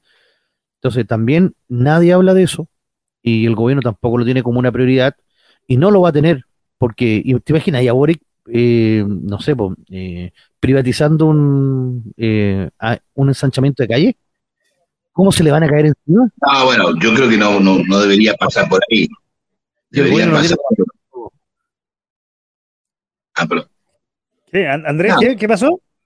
No, creo que no debería pasar por, por, por generar más infraestructura para que venga más gente, sino debería generar más oportunidades para la gente que está en sus lugares, no necesite venir a Santiago y ver con descentralizar un montón de cosas, con descentralizar probablemente temas que están vinculados a, las fuentes, digamos, de trabajo, de producción, a los servicios, a, tanto de salud como un montón de cosas que la gente seguramente está muy centralizado todo en Santiago. Generar más infraestructura para que sigan viniendo es como muy, muy loco eso, ¿no? Es decir, yo creo que justamente lo que tiene que hacer es que la gente no tenga que venir a Santiago o no quiera ir a Santiago, porque que, puedan tener oportunidades de trabajo en sus lugares y eso requiere un proyecto de desarrollo mucho más integral que obviamente no lo va a hacer en dos minutos, pero sí coincido con lo que dice recién el profe. Vos tenés que ver un poquito rápidamente, bueno, che, creo que fue muy llamativo para mí que eh, los tres meses esos que estuvo después de que salió electo, no, no, no haya, me, me parece que no lo, no lo aprovechó para poder ya formar un equipo, que tengan claro cuáles son los objetivos, cuáles son las cosas que tienen que desplegar, como decía él rápidamente. volvemos a tener problemas técnicos. Oye, le aprovecho a pasar la, Andrés, le, aprovecho a pasar con, la, palabra a Eduardo, ya que hablamos, qué buen tema que tocaste, profe, y que profundizó Andrés con respecto a la infraestructura, los tacos, que obviamente o quizás mi vida me estoy equivocado, en eh, Puerto Montt no se vive tanto y la inmigración no sé si será eh, tan relevante allá aún, Eduardo. No, la inmigración ya está, digamos, hay, una cantidad importante, pero yo te diré que no, no, no es algo que, genere problemas. Mayormente, al revés, eh, acá falta mano de obra, curiosamente. Eh, nosotros nos cuesta mucho encontrar eh, gente para cubrir muchos puestos. Pero volviendo un poco al tema de infraestructura e inversiones, pucha que es difícil hoy día pensar en, en un puente, en una carretera, porque el gran desarrollo que tuvimos en los 90 sabemos que fue por el sistema de concesiones, que, es que en el fondo la plata la pusieron otros, otras empresas de otros países, y, no fue el gobierno de Chile, por lo cual el fondo el gobierno después le, le, les permitió un pago. Hoy día, ¿quién va a invertir en Chile? O sea, no, hay, no hay, ninguna seguridad de la propiedad, eh, los proyectos están, van a estar detenidos por, por mucho tiempo, sin, y, le agregas obviamente la inflación y la tasa de interés que, que impiden hasta los proyectos más pequeñitos. Es complejo, o sea, como para, para tratar de pensar así como positivamente, eh, es, es, como un periodo complicado para, para Chile, pero mira, en, en, estos momentos, antes de caer en pesimismo, eh, yo, yo, alguna vez alguien me dijo, y yo creo que es bueno, eh, me dicen, ubícate en periodos de guerra. O sea, en que hoy día, con todo lo malo, la verdad tenemos mucho más recursos, más información, más oportunidades, incluso de salir del país algunos. Y, y, y aún así, no sé, pues en, en tiempos de guerra, en, en, los años 40 o a principios del siglo, del siglo pasado, eh, la gente salió para adelante y el, y el mundo siguió andando. Entonces, confirmo que esto es un tema cíclico y que ojalá dure poco y después venga algún, algún gobierno más razonable. Hoy aquí internamente habla el profe del puente de Chiloé. A ver, ¿cómo? Es una pregunta que va directamente a Eduardo, supongo que es un tema de la infraestructura. Al final, el puente de Chiloé, ¿qué pasó? ¿Quedó stand-by, no, Eduardo? No, no está, está, en proceso. Ah. Está, lo, lo, fuerte es la torre central. ¿eh? Eso, después de ahí se va a colgar el puente para ambos lados. Sí, pero yo tengo entendido disculpa, tengo entendido de que hubo un problema con la torre que no quedó bien hecha y que la empresa como que dijo, ya, yo sigo hasta aquí nomás y no, no continúo. No sé qué tan verdad sea eso, por eso lo pregunto. O sea, se está avanzando y, y, y yo objetivamente creo que se generó una laraca. Eh, a ver, to, todas las fundaciones de pronto tienen defectos. ¿no? Yo no voy a emitir juicio si estos son muchos o pocos, pero no es extraño que de pronto tengas que reparar. Y lo que salió hace un mes o dos meses atrás, me acuerdo con imágenes incluso de con, hoyitos en la, en la, en la estructura, eh, no es algo que tú no veas en cualquier otra estructura, que precisamente cuando algo viene mal, tienes que entrar a picar y reemplazar. Así que probablemente se va a tardar ocho años más de lo necesario y, y va a costar otros 10, 20% más de lo, de lo proyectado. pero, Ahora, bueno, lo, lo, lo, es lo normal. Para, para, cerrar la idea, lo complejo es lo otro, que, que, es el para qué es el puente, porque el puente, eh, los chilotes tienen gente que la apoya y gente que, que, que, discrepa, y eso es válido y, y tienen mucho derecho ambos a decirlo. Pero la pregunta es para qué. ¿Para que le vaya mejor a Chiloé o para que la gente quiera, quiera hacer turismo eh, llegue más rápido a la isla? Porque hoy día la gran problemática que tiene Chiloé es que toda la gente joven se fue, por lo tanto quedaron botados los campos, no se siembran papas, eh, Chiloé importa papas, eh, es, ridículo, Chiloé debería ser exportador de papas, de leña y también de carne, y hoy día tiene que importarla. ¿Mm? ¿Por qué? Porque es una isla que está hoy día abandonada en términos de desarrollo. Entonces, vas a tener la carretera, pero ¿quién va a ir para allá? ¿Mm? Eh, ¿Qué industrias van a ir para allá? O, en fondo es para el turismo es complejo, o sea, para que mejore la calidad de vida de, los chilotes, no sé qué tanto vaya a ayudar el puente. Uda, de lo que estamos conversando, ¿qué, ¿cuál es tu opinión de todo lo que hemos conversado, de los primeros 100 días, de las pocas actividades de, del gobierno de Boric, de la infraestructura que planteó el profe, muy buen tema, que tampoco se ve, de la inmigración y, y las tareas difíciles que en realidad nos vemos enfrentados. Yo creo que, eh, como bien tú dices, Eduardo, va a ser eh, un tiempo difícil, aunque le hubiera tocado a cualquier gobierno, va a ser difícil. Y más encima este gobierno que ha entrado en contradicciones. Uda. Mira, partiendo por, el tema de las inmigraciones, toda inmigración es buena cuando es regulada, debe que ser regulada, no puede entrar cualquiera. La gente que entra tiene que ser la que viene a turistear, la que viene a trabajar. ¿sí? Y ahí es donde hacemos la diferencia, ¿no es cierto?, entre el migrante y el inmigrante. Aquí a todos les dicen migrante cuando se vienen a instalar al país. Esos son inmigrantes, ¿verdad, profe? ¿Ya? Y entonces, ¿qué hacemos? La gente acá viene, hay falta de mano de obra, pero me consta por los programas en los que yo trabajo que a veces no, la gente no tiene trabajo porque no quiere trabajar. Tú le buscas un trabajo, ah, es que no me gusta esa empresa, pero nosotros le decimos, porque estamos hablando de gente que, ha trabajado, que no ha trabajado por primera vez, pero que tienes que trabajar. No es que pagan muy poco, es que no me gusta el horario. Entonces, nos encontramos en las situaciones que está Eduardo y dice, ¿me cuesta encontrar gente para trabajar? Sí. ¿Y qué no ocupa ese trabajo? Los inmigrantes que vienen a instalarse al país y a trabajar. ¿Qué hace eso? No afecta la mano de obra.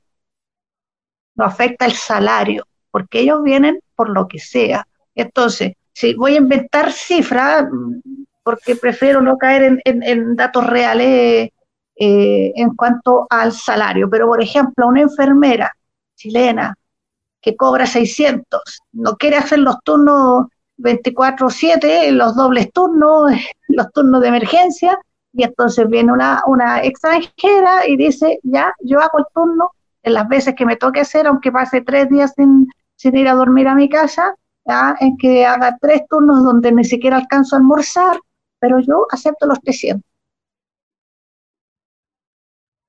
Eso nos afecta. Ahora, el, crecimiento, el desarrollo, claro que nos afecta. Oye, yo quedé impactada, yo viví fue 20 años fuera de Santiago, llego acá y veo carpa por doquier, al lado del hospital, por toda la Alameda, la estación central es tremendo, cuando me toca ir a, a Valparaíso y tengo que recorrer todo hacia allá, es impactante ver la cantidad de gente durmiendo en carpa.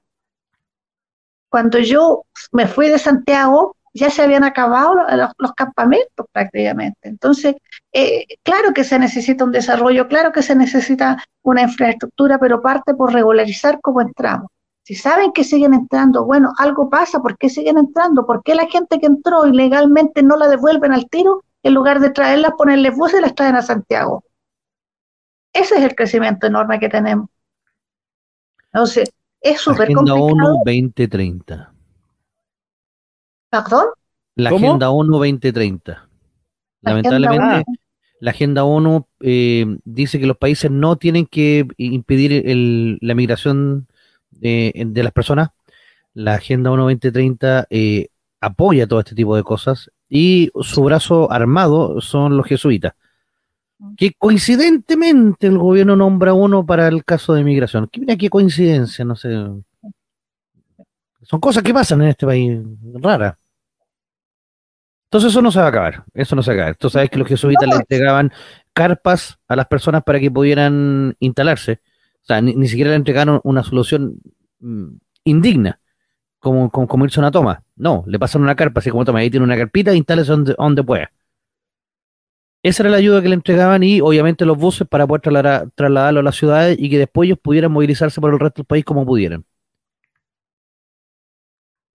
Lamentablemente. Así es, así es, y bueno, y después los que trabajan acá, y, estamos hablando desde los, de los haitianos en adelante, hay gente que realmente viene a trabajar, hay gente que, que es honrada, hay gente que se saca la mugre igual que nosotros, pero también se forman mafias donde aprenden todas las mallas, entonces trabajan, hacen que te empleen uno o dos días, buscan los resquicios para demandarte y sacarte la, media fortuna. Entonces, ¿qué, produce eso? Además del conflicto económico, produce un rechazo del chileno hacia el extranjero. Es súper complicado. Y sabemos que este tema es de la ONU, como tú lo dices. Y yo, te preguntaba, ¿cómo? Porque entendía uno, porque mi señal es re mala. Eh, eh, la ONU, tenemos problemas con, lo que dictamina la ONU y los documentos están firmados, no se puede rechazar, pero se puede, el no rechazar no significa que tú puedas normar y regularizar. Hay países que tienen cuotas de inmigración, pongamos cuotas. Así es. bueno, este eso dijo el, gobierno que iba a conversar con el resto de Latinoamérica, cosa que yo creo que es bastante difícil, eh, con respecto... Eh, es un gobierno dialogante y todo lo va a dialogar. Ahora los tiempos no, no sé si estarán eh, adecuados o los tiempos son limitados, las necesidades son muchas y si nos demoramos mucho en dialogar puede que no haya cosas muy concretas. Oye, quiero terminar el tema, eh, me queda uno, pero no lo, no lo voy a tocar, está en la pauta el tema Jackson y su relación con el gobierno, da para otros programas eso, quizás lo metemos con la eh, convención. Pero ya que tenemos tres ingenieros civiles industriales, yo soy un, mero moderador, uno de Argentina, uno que está en Puerto Montt y, nuestra reina aquí de los panelistas. A ver, lo hemos hablado un poco, eh, hoy lo hemos deslizado, la gente no quiere trabajar. El año pasado, con todo esto de la pandemia, hubo el IFE familiar, que mucha gente con eso se hizo un sueldo y no iba a trabajar. Entonces, eh, no le interesaba ir a trabajar. Después eh, se fue disminuyendo en diciembre. Eh, el gobierno anterior decidió hacer un IFE laboral, pero todavía hay gente que se acostumbró a no trabajar, como bien decía, como bien decía Duda. Eh, también hubo el tema de los eh, retiros y eh, se sobrecalentó la economía, como, como lo hablamos el año pasado en estos programas. Y una de las medidas del Banco Central, dado que se anuncia por los mismos ahora diputados oficialistas, que son los del gobierno Boris, que no son los oficialistas del, del gobierno anterior, un quinto retiro, a lo cual puede que haya más circulante y por lo tanto haya más inflación. Por lo que el Banco Central decidió aumentar la tasa base de 5,5 a 7% y augura la nueva presidenta del Banco Central aumentarlo quizás hasta un 10%. Eh, histórico eh, y que no haya pasado en, años. Se vienen probablemente, eh, como decía Eduardo, meses complicados de inflación, probablemente. Y por otro lado, el Banco Central en su eh, sesión que da el IPOM del crecimiento monetario, dice que es más probable que no haya mucho crecimiento para Chile el año 2022 y probablemente el 2023 haya decrecimiento. Le voy a pasar la, palabra a Udo, que, que últimamente estaba hablando, para que hablemos un poco de cómo se viene la economía para este país, cómo presenta eh, el tema de la inflación, el tema del desempleo. ¿Cómo, son, ¿Cómo ven las expectativas que se vienen para los próximos meses, Uda? Mira, la verdad es que yo, yo lo veo un escenario bastante eh, complicado. Sí, he estado viendo las noticias. Eh, el tema del crecimiento de la impresión es súper abismante en, el monto que, se espera que sea. ¿ya? Claro, eso nos afecta a todos, nos afecta desde el punto de vista de las inversiones, desde el punto de vista laboral, porque además, piensa tú, yo me pongo en el lugar de las pymes que están, que el gobierno dice, nosotros aspiramos a llegar a un salario mínimo de 500 mil pesos. Efectivamente sería el ideal, porque estamos claros que nadie con 300 hoy día está en 337, eh, no se vive. Pero si nos miramos, nos ponemos, por eso voy a volver a la frase de esta noche es, depende de, de, qué lado la vereda te encuentres o de, de dónde, de, quién toca la guitarra, ¿no es cierto? Eh, cuando tú estás en, la pyme, en la pyme, desembolsar para cada trabajador 500 mil pesos es harto, es mucha plata, depende del volumen que yo tenga. Entonces, cuesta hacer los ajustes de crecimiento. Y yo sostengo el que la gente no quiere que trabajar, que también hace un escenario complejo porque están esperando que salga nuevos bonos, que se está anunciando, ¿no es cierto?, que podría salir un nuevo bono que podría reemplazar el IFE. Hay gente que vivió, que llegó a, juntar hasta 800 mil pesos mensuales con los puros bonos y trabajando hacía 300. ¿Qué me conviene a mí? ¿Seguir trabajando o esperar sentadito en mi casa que me lleguen los bonos y yo me doy la vida. Si hablamos de personas, de, grupos familiares que han vivido toda una vida con un salario mínimo y se encuentran que de la noche a la mañana le llegan casi tres sin hacer nada, ¿cuál tomo yo? Eso también afecta a la economía, el que no tengamos trabajadores, porque ¿cuál es la forma de, ¿no es cierto?, si oferta-demanda, de nuevo, si yo no tengo con el salario que pago, empiezo a tener que desembolsar más. ¿Qué hubo que hacer hoy día en la cosecha de la fruta? Ustedes saben que no había temporada. Lo mismo, subir, subir la oferta económica. La cosecha de la fruta complicó con mi programa, me quitó mucha gente, ¿ya?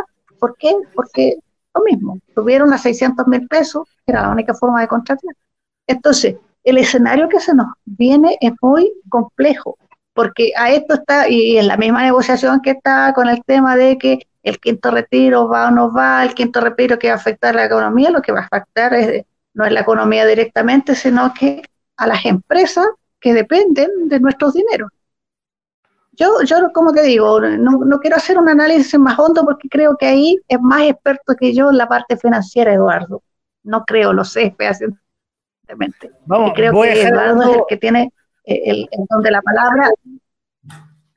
Sí, voy a dejar, eso sí para, para, para la quinta de la para el final, porque hablando de inflación y un país que tiene gran inflación, es Argentina. Y aquí tenemos, bueno, a un protagonista. Eh, poco, a ver, saber, porque hace, Chile hace mucho tiempo que no sabemos lo que es la inflación. No sabemos qué es el decrecimiento, no sabemos qué, eh, que la cuenta del arriendo, del teléfono, del colegio, suba cada mes un 4%, no sabemos. Eh, y, un poco aprovechemos que está Andrés aquí, que nos comente cómo es el día a día de Argentina en un país en la cual ya están acostumbrados a vivir con la inflación hace mucho tiempo. Y de ahí, Eduardo, te paso la palabra para cerrar el tema de que estamos hablando del, año que se viene complicado eh, para Chile. No, bueno, a ver, creo que eh, la causa básica de la inflación es la incapacidad de un país de lograr un crecimiento sustentable que genere justamente una oferta de bienes y servicios adecuadas y, cada vez que vos, si vos tenés menos oferta de bienes y servicios, obviamente esa, esa, oferta de servicios va, va, a crecer los precios. Es decir, fundamentalmente la causa de la inflación, más allá que obviamente también como consecuencia tiene varias eh, efectos, como no hay un crecimiento del país que genere puestos de trabajo en la industria privada, muchas veces el Estado empieza a absorber la función que debía estar asumiendo el privado. Esto es, el Estado empieza a absorber a través o de subsidios, como decía recién, a gente que está sin trabajo, que no trabaja, o lo absorbe vía empleo público. como consecuencia de eso empieza a tener después un problema de déficit de, eh, digamos, de los gastos respecto a los ingresos que tiene el Estado. Entonces, fundamentalmente, la verdadera causa por la cual yo creo que se empiezan a generar fenómenos inflacionarios altos es fundamentalmente porque no hay una política de crecimiento eh, que incentive la creación, digamos, de eh, puestos de trabajo en la industria privada. Y obviamente después empieza a desencadenar un montón de efectos como estos que mencionaba recién. Cuando vos subís la tasa de interés, claramente generas más costos para todo lo que es la cadena productiva. Ni mencionar lo que es la parte de inversiones, en donde vos ya estás, te conviene a veces más poner la plata a un interés determinado que invertirla en tu propio negocio. Eh, con lo cual, desincentivar la, inversión, esto desincentiva también lo que es la generación de puestos de trabajo eh, por parte de, los privados, y esto vuelve a generar una desocupación que eh, los gobiernos intentan solucionar a través o de los subsidios que mencionaba recién a la gente directamente o tratando de darle trabajos con poco valor agregado y eso obviamente genera un déficit. La Argentina históricamente viene teniendo esto porque tiene un exceso muy grande de, gastos y subsidios de todo tipo eh, y obviamente eh, va teniendo fenómenos cíclicos, ¿no? Es decir, en donde ya un poco hay una cierta gimnasia para manejarse con eso, pero obviamente genera problemas que hay una tendencia a ir destruyendo la riqueza, ¿no? Eh, y eso es lo que le viene pasando a la Argentina. Eh, creo que un poco lo que vos mencionabas, este fenómeno que bueno, que empieza a aparecer en China, en realidad es un fenómeno que empieza a aparecer en todo el mundo, pero bueno, eh, si no se soluciona, se empieza a, en determinados países lo van a tener en forma más crónica, como el caso de Argentina, que ya lo tiene un poco más crónico. Eh, y yo creo que ese es el gran problema. Es decir, hoy por hoy no puedes tener una expectativa positiva con un escenario eh, inflacionario o con un escenario donde vos después querés parar la inflación para que no haya circulación de dinero a través de eh, captarla a través del sistema financiero. Entonces estás pegando un tiro en los pies. Creo que es absolutamente, es un escenario donde vas a, generar achicamiento, vas a generar una, tasa de crecimiento mucho más baja, vas a, hacer que de alguna manera esos subsidios permanezcan eh, y, el Estado, o si no, absorba mano de obra a través de puestos estatales. Yo creo que es algo que lamentablemente es, es nocivo. En el caso de Argentina, bueno, vive con mucho, ya vas teniendo un ejemplo, ya en este momento los, niveles de, cuando vos persistís durante tanto tiempo con tasa de inflación como la que tiene Argentina, y vas generando empobrecimiento, no hay otra alternativa. Es decir, más allá que te puedas manejar, lo que haces es ajustarte a, un poder adquisitivo cada vez más bajo. Entonces, eh, y eso es lo importante, es cuál es el poder adquisitivo que tiene el salario. Si no es tanto el monto que vos fijas, sino cuánto puedes hacer con ese monto, qué es lo que puedes, cómo puedes vivir Luego de repente decís, che, en dólares gano, no sé, en en promedio tanto, pero ¿qué puede hacer una persona con esa, con esa plata? ¿Cuánto le cuesta mantener, educarse? ¿Cuánto le cuesta, eh, eh, digamos, eh, tener un sistema de salud? ¿Cuánto, ¿Puede vivir dignamente o no? Y probablemente también hay que analizar, aparte del fenómeno inflacionario, cómo están planteados los otros, las, otras, las otras situaciones para que, no se entiende, para que no se deteriore tanto la calidad de vida, ¿no? Es más complejo el tema, eso lo quiero decir.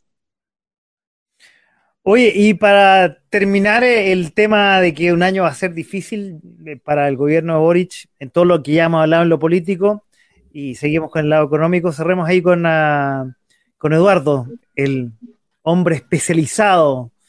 Y fueron buenas las medidas que ha tomado el Banco Central, tanto de elevar la tasa como su eh, informe de política monetaria para este y el próximo año, Eduardo. O sea, son, son necesarias sin duda, porque es la, es la herramienta que dispone el gobierno para, para el fondo, controlar la inflación. El, tema son cuáles, cuáles son los impactos.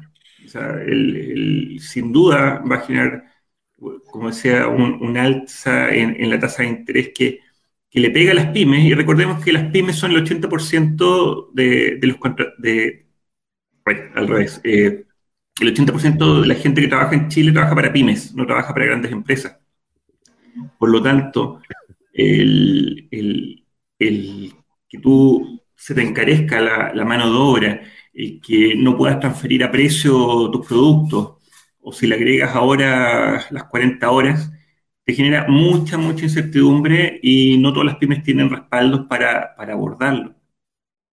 es, sumamente delicado porque ahora, digamos, puede entrar un tema después desempleo, eh, más movimientos sociales, más necesidad del Estado de, contribuir. Y, hoy día un sustento, recordemos que fue el haber incluido a Marcel en el gobierno. O sea, yo creo que de alguna fue, fue lo que le dio un cierto aire, un cierto respiro a muchos.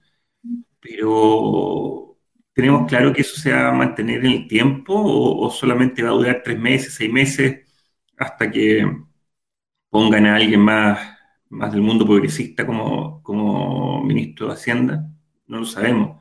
O, como hemos visto, que dentro de la, la Convención Constituyente, el Consejo del Banco Central puede ser destituido, puede ser, eh, pueden bajarse los miembros, Entonces, lo, cual también le va a quitar independencia. Entonces, claro, el Banco Central es necesario, está tomando las decisiones, pero igual que la policía, tú necesitas confiar en que sea sólido, que se mantenga el tiempo y que tenga poder sobre las, las herramientas financieras. Y hoy día a mí me genera cierta incertidumbre de que esto se pueda mantener más de un año. Wow, chuta, eh, eh, el panorama ahí que, que nos dice es no muy alentador y parece que se nos viene un año difícil. Y lo que comentaste de la mantención de Marcel en el gobierno, lo he escuchado ya un par de veces que no solamente por efectos de la constituyente, sino por eh, efectos o reacciones o acciones que este gobierno haga que sean un poco contradictorias con su parecer. Entonces eso quizás es preocupante en un año que va a ser difícil y el próximo parece que se ve más complicado. Bueno, tres miradas de tres ingenieros civiles industriales sobre el tema de la inflación y cómo se viene en los próximos meses en tanto en nuestro país como también en la querida hermana Argentina que va a ser visitada por el presidente Boric y parte de su equipo, empresariado y algunos miembros del Poder Judicial y también de eh, el Senado y la Cámara de Diputados y Diputadas. Y así estamos, eh, quiero pasar al otro tema, cerramos estas casi dos semanas, un poco más, de los primeros días del presidente Boric, que parece que hubiera sido mucho más y parece que la gente le está exigiendo como si ya llevara más de tres meses o más de seis meses. Parece que lo que hablábamos el año pasado de que el pololeo y, de la época de romance de este gobierno fue muy corta o bastante más corta de lo que se tenía pensado. Bueno, pasemos al otro tema que nos convoca, que vamos a tener un poquito rato para... Y como Uda que no ha estado en los programas, te das cuenta que esto pasa rapidísimo porque conversamos y lo pasamos muy entretenido conversando.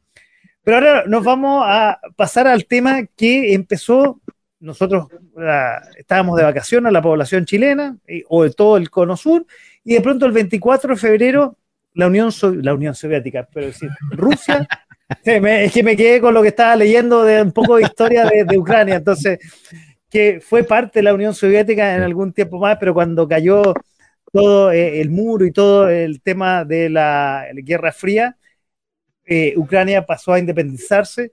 Antes tuvo, y les voy a pasar rápidamente, eh, una población ortodoxa que entonces era parte del hermanato cosaco y sufría la opresión continua por parte del Commonwealth católico, polaco, lituano de la Turquía musulmana y ahí se integró a la Unión Soviética eh, en el siglo pasado, pero más de eso y más de un poco de historia y lo que ha pasado, nos puede comentar el Porfe, que es experto en la historia y seguramente en sus clases más de algún alumno le ha preguntado. Sí, sí, sí, la verdad, el tema del conflicto de Ucrania, muchas veces los alumnos me preguntan de qué lado está uno. Así como, oiga, y la tele me dice que pobrecito los ucranianos. Y la verdad, si uno se pone a analizar bien el conflicto, eh, los dos bandos están pero mal, mal, pero muy, muy mal. O sea, yo no soy ni pro ruso ni pro ucraniano, partamos de esa base. A mí me gusta tratar de mirar las cosas como con, objetividad. Y lo que Aunque aquí, perdón que lo interrumpa, profe, aquí al lado mío, aquí, hay algo que está, eh, eh, incentiva la, inmigración ucraniana. Después nos va a contar ahí. no, no, en eso estamos todos de acuerdo. En eso estamos todos de acuerdo. Yo soy capaz de recibir hasta 10 ucranianas en mi casa. No tengo ningún problema. Ya, bueno, sigamos con el tema. perdón la interrupción. Era para ponerle un poco de humor a la noche. Claro, mira, el, tema de Ucrania principalmente es que el, Ucrania le ha estado tocando la oreja mucho rato a Rusia. ¿Por qué? Eh, esencialmente, porque desde el, desde el Indostán, desde la guerra de liberación que tuvieron del gobierno comunista que tuvieron los ucranianos, que se puede ver en un documental que está en Netflix que se llama Winter on Fire, que emulaba también como la, gran insurrección social que, hubo en Chile, la, insurrección delincuencial, que algunos lo tomaron como base también. Entonces, ahí ellos sacan al gobierno comunista que era pro-ruso, entonces se coloca un gobierno que es pro-occidente. Y el drama que hay acá es que cuando cae la Unión Soviética se firmaron unos tratados en el cual poco importaba lo que opinara Ucrania. Ucrania no podía pertenecer a la, OTAN, al igual que Letonia, Lituania y Estonia, que eran también países de la órbita soviética, al igual que Bielorrusia, eran antiguas repúblicas soviéticas, y algunas sí ya pertenecen a la OTAN. Entonces, Rusia no podía dejar, por, una cosa estratégica, de que la OTAN eh, se acercara cada vez más hacia ellos ojo, que también está China, que China también está mirando con preocupación lo que pasaba ahí, porque fácilmente tú podías colocar en Ucrania, que es un país mucho más grande, bases de la OTAN y eh, misiles y escudos antimisiles, en el fondo como empujando a Rusia. Entonces, lo que hacen es, en ese momento, eh, molestar a Rusia. Rusia tiene que reaccionar antes de que sea demasiado tarde, porque en el momento de que Ucrania sea parte de la OTAN, Rusia no lo puede tocar, porque eso ya sería una guerra global. Y yo creo que Ucrania pensó en un primer momento, bueno, su presidente obviamente, de que si Rusia invadía, la OTAN y todo el mundo le iba a prestar ayuda, cosa que no ocurrió. Hubieron sanciones económicas a Rusia, le mandaron cartas diciendo lo muy enojado que están, pero nada concreto con Rusia. Recordemos que tampoco hay una declaración de guerra oficial, sino que simplemente lo que están haciendo los rusos, entre comillas y según ellos, es por una parte, sacar, quieren sacar al presidente porque está apoyado por nazis, y lo digo entre comillas, porque esa es la versión que tienen ellos. Y además, eh, por todo el daño que Ucrania le estaba haciendo a, las dos repúblicas eh, prorrusas que querían la separación de Ucrania, que están obviamente limitando con Rusia. Ese es el famoso Donbass, ¿no? La zona del Donbass. El Donbass, exactamente. Y hay que irnos atrás a la guerra de Crimea también para poder entender eh, cómo esta cuestión es, geopolítica. Rusia necesita unir Crimea con, el territorio. Entonces, claro, ¿cuál es el problema? Los rusos también tienen un ánimo expansionista, ojo, no comunista. Vladimir Putin es lo más anticomunista que hay. Lo que Putin quiere es volver a tener el esplendor del imperio ruso, típico de la era de los zares. Entonces aquí mucha gente dice, no, esta es una guerra entre la libertad y el comunismo. No, no. Aquí el comunismo no tiene nada que ver. Aquí ninguno de los dos bandos es pro-comunista. Entonces, eh, eso también me gustaría dejarlo bastante claro. Como digo, yo no estoy de parte de ninguno. El, gobierno de Ucrania lo ha hecho pésimo. El hijo de Putin también lo ha hecho muy pésimo. Entonces, eh, en el fondo, es, todo este conflicto nos, nos va a empezar a traer problemas que ya lo estamos viendo en Chile, ojo. ¿Se han dado cuenta cuánto está costando el aceite? Y se preguntarán, ¿y qué tiene que ver eso con, el conflicto ruso-ucraniano? Claro, de Rusia es donde se exporta la mayor cantidad parte de semillas de girasol y de canola, que es la base para realizar el aceite. Entonces, y incluso Argentina estaba pensando en no exportar soya. Que eso también, pum, eleva los precios, obviamente, y tenemos las repercusiones acá en Chile. Obviamente, el tema del combustible los precios se dispararon. En Europa está el tema del gas, sobre todo para Alemania. Alemania que en un primer momento estaba a favor de Rusia, después con todo esto del tema de la invasión, Alemania se, eh, se desdijo, pero Alemania está pagando las consecuencias y está pagando las consecuencias también de, de ser progre, por así decirlo. Porque claro, ellos dicen, no, hay que cuidar el medio ambiente, somos todos lindos, bonitos y la cuestión, pero ellos nunca se preocuparon de tener una matriz energética eh, eficiente y sólida como para poder no depender del gas. O sea, ellos están en un tránsito hacia energía verde y renovable, pero que son carísimas. Entonces, lamentablemente, el, tema de la guerra entre Rusia y Ucrania está afectando a todo el mundo y a Chile le está pegando bastante fuerte, sobre todo por el tema del, combustible y por la importación del tema de los aceites. Ojo, que van a seguir subiendo el tema del... Recuerden que Ucrania es el granero de Europa, por lo tanto, Europa va a tener que importar granos, sobre todo de Sudamérica, y eso va a elevar el precio del trigo, por lo tanto va a elevar el precio de la harina y por lo tanto va a subir el pan. Y todos los derivados del, pan, como los fideos, que aquí somos muy buenos para comer fideos y comer pan, nos va a tocar duro. Wow, que nos va a tocar duro. Desde independiente de quién gane, aquí da lo mismo. El daño ya está hecho. Oye, en 34 días el mundo ha cambiado y tú algo lo dijiste y le voy a preguntar a, nuestros ingenieros civiles industriales, expertos en, economía y por lo menos en números, de todo lo que ha pasado. Pero antes, a ver, lo que ha pasado, cuatro millones de refugiados que han huido a los países cercanos. Zelensky, sobre todo Polonia. Eh, ah, perdón. Sobre todo Polonia. Ah, sobre todo Polonia. Zelensky, eh, presidente ucraniano, ha aguantado este em, embaste durante 34 días, ha hablado en los distintos congresos de Estados Unidos, de Alemania, de Israel, de Francia, pidiendo ayuda, que ha sido, como bien tú dices, eh, más bien simbólica, más bien débil, porque estaríamos a puerta de una tercera guerra mundial. Las negociaciones entre Ucrania y Rusia, donde ha participado Grecia, han sido más bien simbólicas porque eh, Vladimir Putin y su equipo no ha, respetado lo que se ha acordado en esas negociaciones. Hubo también un intento ahí de, de, envenenamiento, que sabemos que eh, Putin y, su servicio de inteligencia es especialista en eso. Eh, están metidos también los oligarcas rusos que ahí, para ahí ha tratado de, apretar el resto de Occidente. Y tú tocaste el tema del gas, que efectivamente eh, gran parte de Alemania y gran parte de Europa se abastece con eh, gas y ahora Putin dice que el gas, si lo quieren ocupar, como está, como les cortaron eh, el, tema de transacciones en dólares por esta herramienta del SWIFT, tienen que pagarlo en rublos, que es la moneda rusa. Oye, y bueno, vamos a ver, y quiero comentar con ustedes, eh, Andrés, Uda, Eduardo. un, dedito chiquitito, perdón, perdón. Solamente como para, poner en, comparación.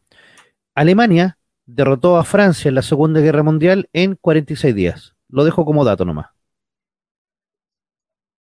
Bueno, aquí llevamos 34 y no sabemos todavía quién es el ganador. El Donbass, que es la zona sureste, está, está tomada algunas ciudades de esa área también. El norte ha retrocedido. Escuchaba ahora en las noticias antes de entrar al programa que eh, algunos, eh, sobre todo en el norte de Ucrania, algunos eh, soldados ya están, rusos están dimitiendo, como quieren, retroceder y no seguir en, esta, en esta campaña y que más encima algunos dicen que fueron engañados hace un tiempo atrás.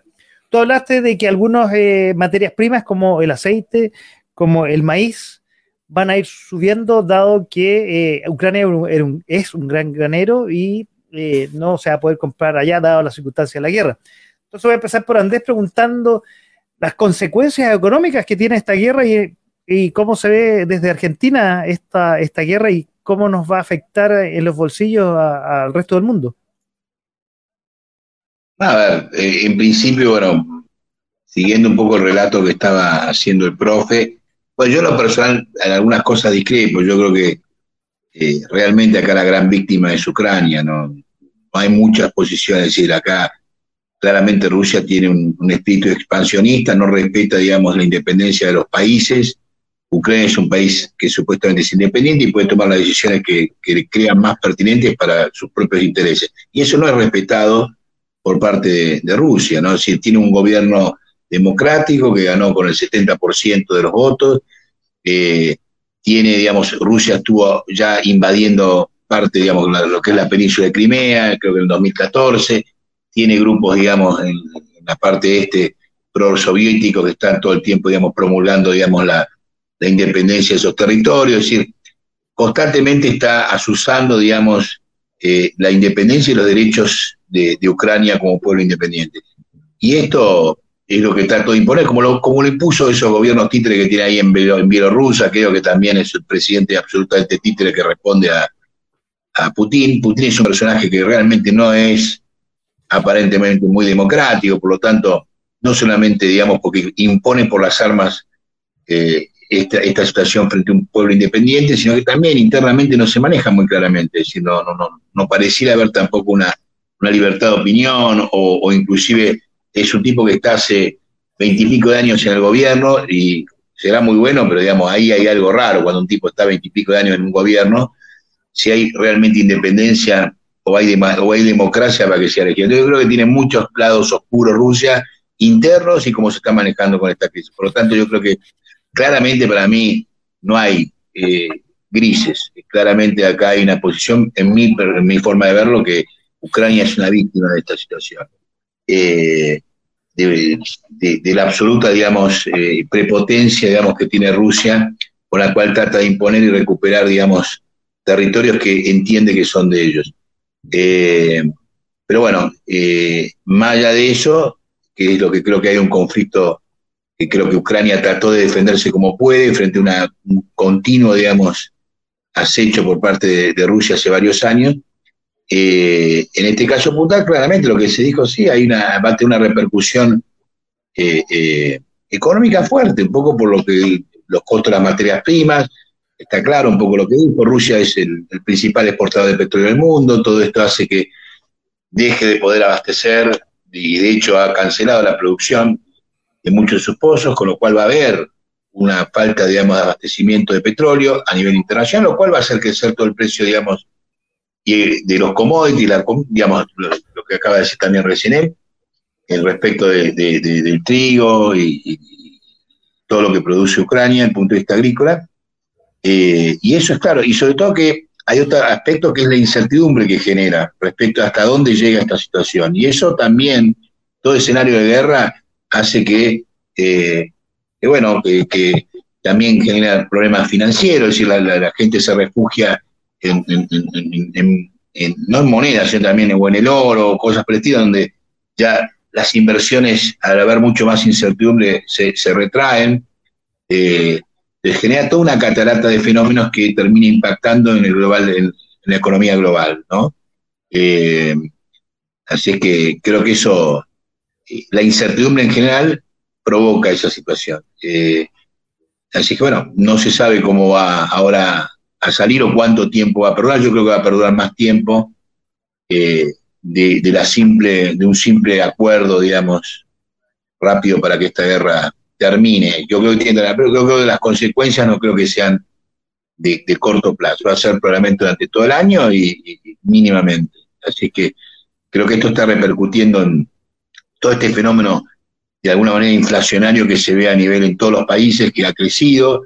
Bueno, Estados Unidos ya venía con fenómenos inflacionarios, pero bueno, esto, esto ha empujado todavía mucho más eh, la inflación en, todos los países centrales y obviamente eso se, desparrama a todos los países periféricos como son los nuestros, más allá de que pueda haber ciertas commodities que pueden llegar a subir y beneficiar a determinados sectores, de, en este caso de la Argentina puede ser el sector agropecuario, pero no compensa todo lo otro. ¿sí?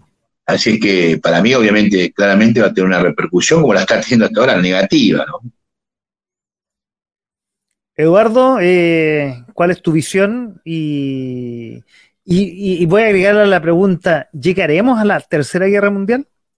No, no creo, porque en el fondo eso es, todos pierden. Y, como, como mencionaba hace un momento, China todavía está mirando eh, y, probablemente cuando vea que corre algún riesgo, eh, va a poner su, su, voz a un lado o al otro o, sobre los otros. Eh, pero sí, que se va a alargar y que va, va a ser un tema que no se va a resolver de un mes a otro, sino que probablemente hace un año.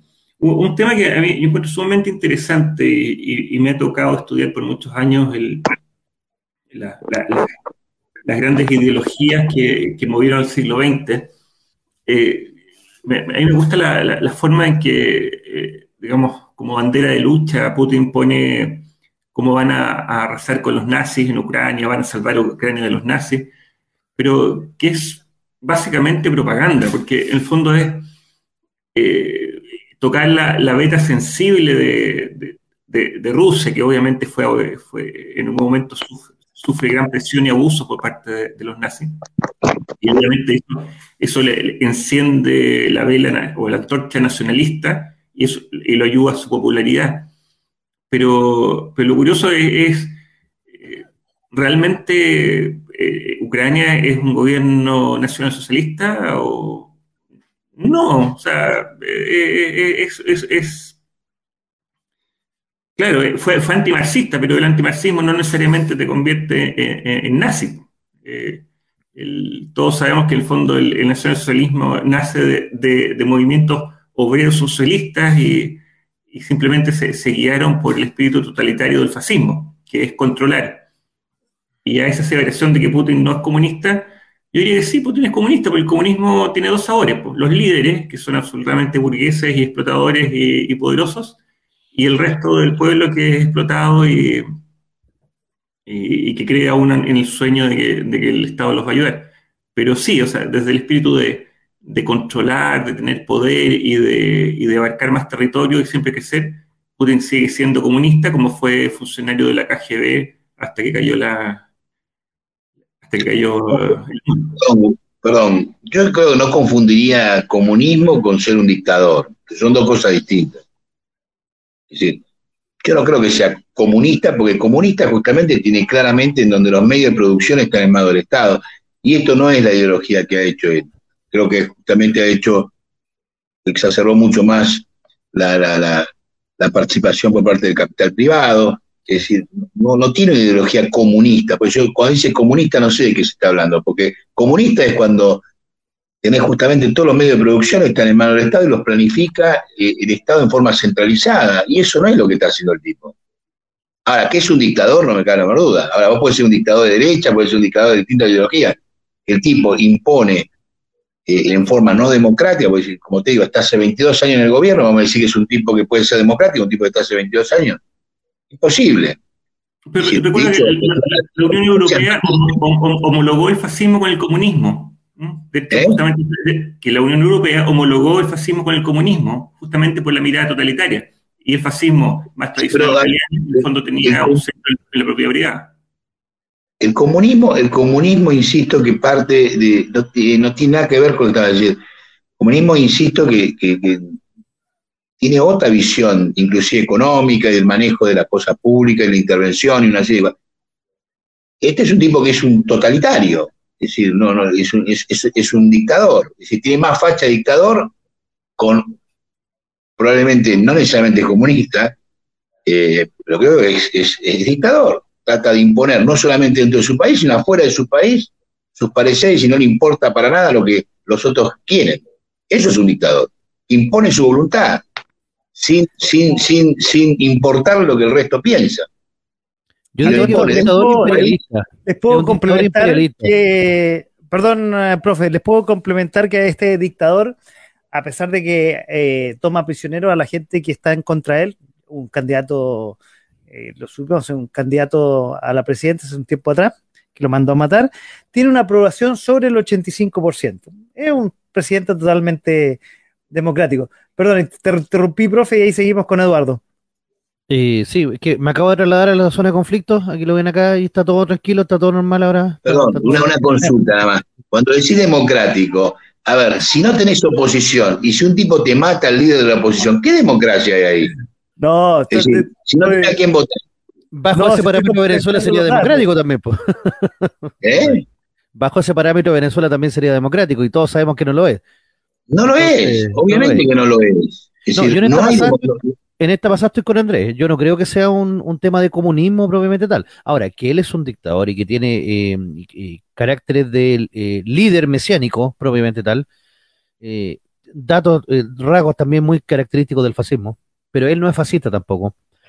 sí, y él es más imperialista. Él está buscando expandir la influencia del gran imperio ruso, pero no por el lado de lo que fue la Unión Soviética, ojo sino por el lado, por, por un lado nuevo, como un, no, es un tema, no, es un, tema de ideología, es un tema de poder, que son dos cosas distintas.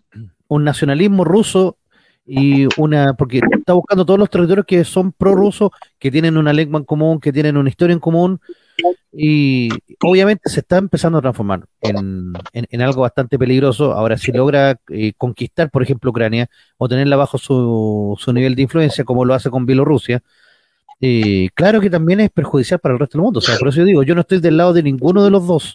No puedo estar del lado de ninguno de los dos en este momento. Ah, yo, yo, claramente estoy del lado de Ucrania, pero aparte de eso, no solamente, sino que genera también un desequilibrio geopolítico, porque está desafiando, entre comillas, a cierto orden instituido. Obviamente, la posición de Estados Unidos quedó muy débil frente a todo esto, lo mismo Europa. Sí. Pero recordemos que es Europa.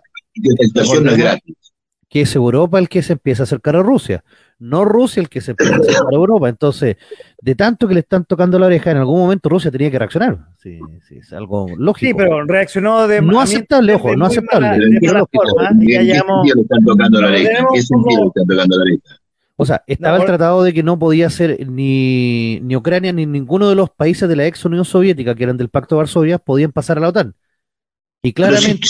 Pero si, no pasó Ucrania a la OTAN. No, pero el, Ucrania, no, estaba buscando llegar a la OTAN y ese fue la raíz del conflicto. Obviamente muchas otras cosas y él, puede ser la justificación. La OTAN no le había aprobado, no le había aprobado para nada. Eh, pero, por, eso te digo. Ser miembro, de, ser miembro de la OTAN. Yo tampoco estoy a favor de los rusos, por eso te digo, o sea, eh, los rusos inventaron también todo un cuento para poder tener eh, la influencia y de que no pasara, que se les colaran con otros países. Entonces, si te van al patio de tu casa a colocarte misiles o, eh, y escudos, eh, igual es complicado. O sea, lo entiendo. Eso, no, eso no pasó. Eso no pasó. No pasó, pero fue como un ataque preventivo. Ni estuvo a punto de pasar tampoco. La verdad no sé. No Oye, muchachos, sigamos no la opinión de, Eduardo que, que, no lo comparto, ojo, no lo comparto. Eduardo, te dejo la palabra. No, no, súper atento a lo, que estaban comentando, pero por, eso a mí, a mí encuentro súper interesante cuando, cuando, cuando muchas potencias, e incluso acá en nuestro país, en el fondo, se habla de, del fascismo, el nazismo, y en realidad, para la gente más, ignorante, e, es una traducción de lo malo. Entonces, claro, si yo quiero ser malo, entonces yo me, asocio o hago un dibujito nazi. Pero la verdad, eh, hay, hay, muy poco entendimiento y por tanto, esos rasgos fascistas no se identifican con las verdaderas amenazas. Y hoy día, eh, en, nuestro nuevo, nuevo régimen, gobierno y lo que viene con, la convención, la verdad es hay una fuerte amenaza de un gobierno totalitario eh, con poder centralizado y está, ya hemos escuchado algunas. Indicaciones de reducción en la libertad de expresión, como lo hemos visto hacia medios, eh, ¿te acuerdas la, cartilla que, que, la, ministra de, del Interior? O en algo tan sutil como la publicidad de, una FP esta semana, eh, lo comentamos el otro día, pero que ya son señales, es decir, eh, cuál es la capacidad que tengamos nosotros como este mismo medio de, expresar nuestra opinión, bueno o mala, pero nuestra opinión, y que no seamos eh, vetados, perseguidos u objetados. Y, eso es totalitarismo, eso es fascismo, y, pero la gente no lo asocia porque en el fondo el gobierno dentro de su programa de comunicación hace que eh, el, enemigo de ellos sea fascista y no... Ah, Eduardo, perdón, perdón, perdón perdón que te interrumpa, pero a ver, yo creo que el tipo tiene cuatro años para gobernar. Ahora, si yo me decís que el tipo se va, a permanecer en el gobierno durante 20 años más, puede ser que ellos... Ahora, si lo que hace, eh, como estas cosas que mencionás, eh, y lo que no hace, que debería ser, a lo largo de cuatro años hace que el tipo no dure, bueno, va, va finalmente la gente va a votar en contra, toda la expectativa, y se terminó Boric. Es muy probablemente lo que pase. Yo creo que le creo que me parece que se le está dando un efecto a Boric que realmente a lo sumo ser cuatro años malos. Pero no va a transformar. Si, solo fuera Boric, sería lo mismo que, teníamos, por ejemplo, con la, con la Michelle Bachelet, que también era, muy progresista. El tema está en que se combina con la Convención Constituyente y la alta posibilidad que se apruebe una, una constitución en la cual concentra poderes. Eh, es, literalmente unicameral. Hay un mito de que es, bicameral, pero la verdad el, Senado o, la Cámara Territorial o, regional no, no tienen ninguna atribución de control. Entonces, la, posibilidad de que, claro, puede no ser Boris el que termine, pero que termine otro dirigente eh, populista y, cambiando las leyes como, como se le ocurra de un día para otro, es alta te abre la puerta para que parezcan unos eh, como lo que pasa en Nicaragua, lo mismo que pasa en Venezuela. Este cambio de constitución yo le tengo más miedo que al gobierno de Boric. El gobierno de Boric no, no me genera problema, no me genera ruido. La constitución. Muchachos, no, no, no, nos desviamos del tema de la guerra en Ucrania, quisiera retomarlo y le voy a tomar, le voy a dejar la palabra a la UDA. Y después, para terminar, pues ya, ya se nos está acercando la medianoche. Eh, después de que UDA nos, nos, ¿Cómo se pasa la, hora, guerra y volvemos al tema de, de Ucrania vamos a hablar con, y vamos a terminar con los recomendados para ir cerrando, pero terminemos ahí. Quiero escuchar la voz de nuestra reina panelista de esta temporada sobre, y volvamos al tema de Ucrania, Uda. La reina se perdió en el espacio. de repente dije, ¿qué estamos hablando? Entre que se me va la señal y todo. Así que, chuta.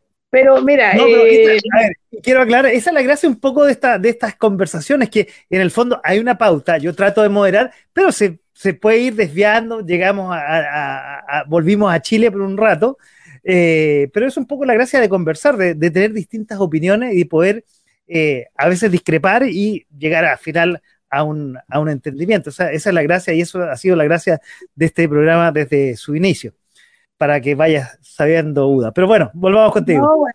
Ahí, te apoyo un poco, tú sabes, yo soy un poco dispersa, estoy hablando y me cuesta centrarme en una sola conversación, eh, para los que no me conocen aún. Eh, sí, pero mira, yo, yo rescataría para, sintetizar un poco de lo que ha hablado cada uno, eh, y yo estoy de acuerdo, para mí, aunque sea elegido democráticamente a esta altura, es un gobierno totalitario, no sé si es una dictadura, pero por lo menos un gobierno totalitario. Aunque tenga inversiones extranjeras, no, no puedo decir que un gobierno comunista porque no está todo en el Estado, eh, pero sigue siendo totalitario. Hay una imposición sobre muchas cosas de parte del presidente, ¿ya?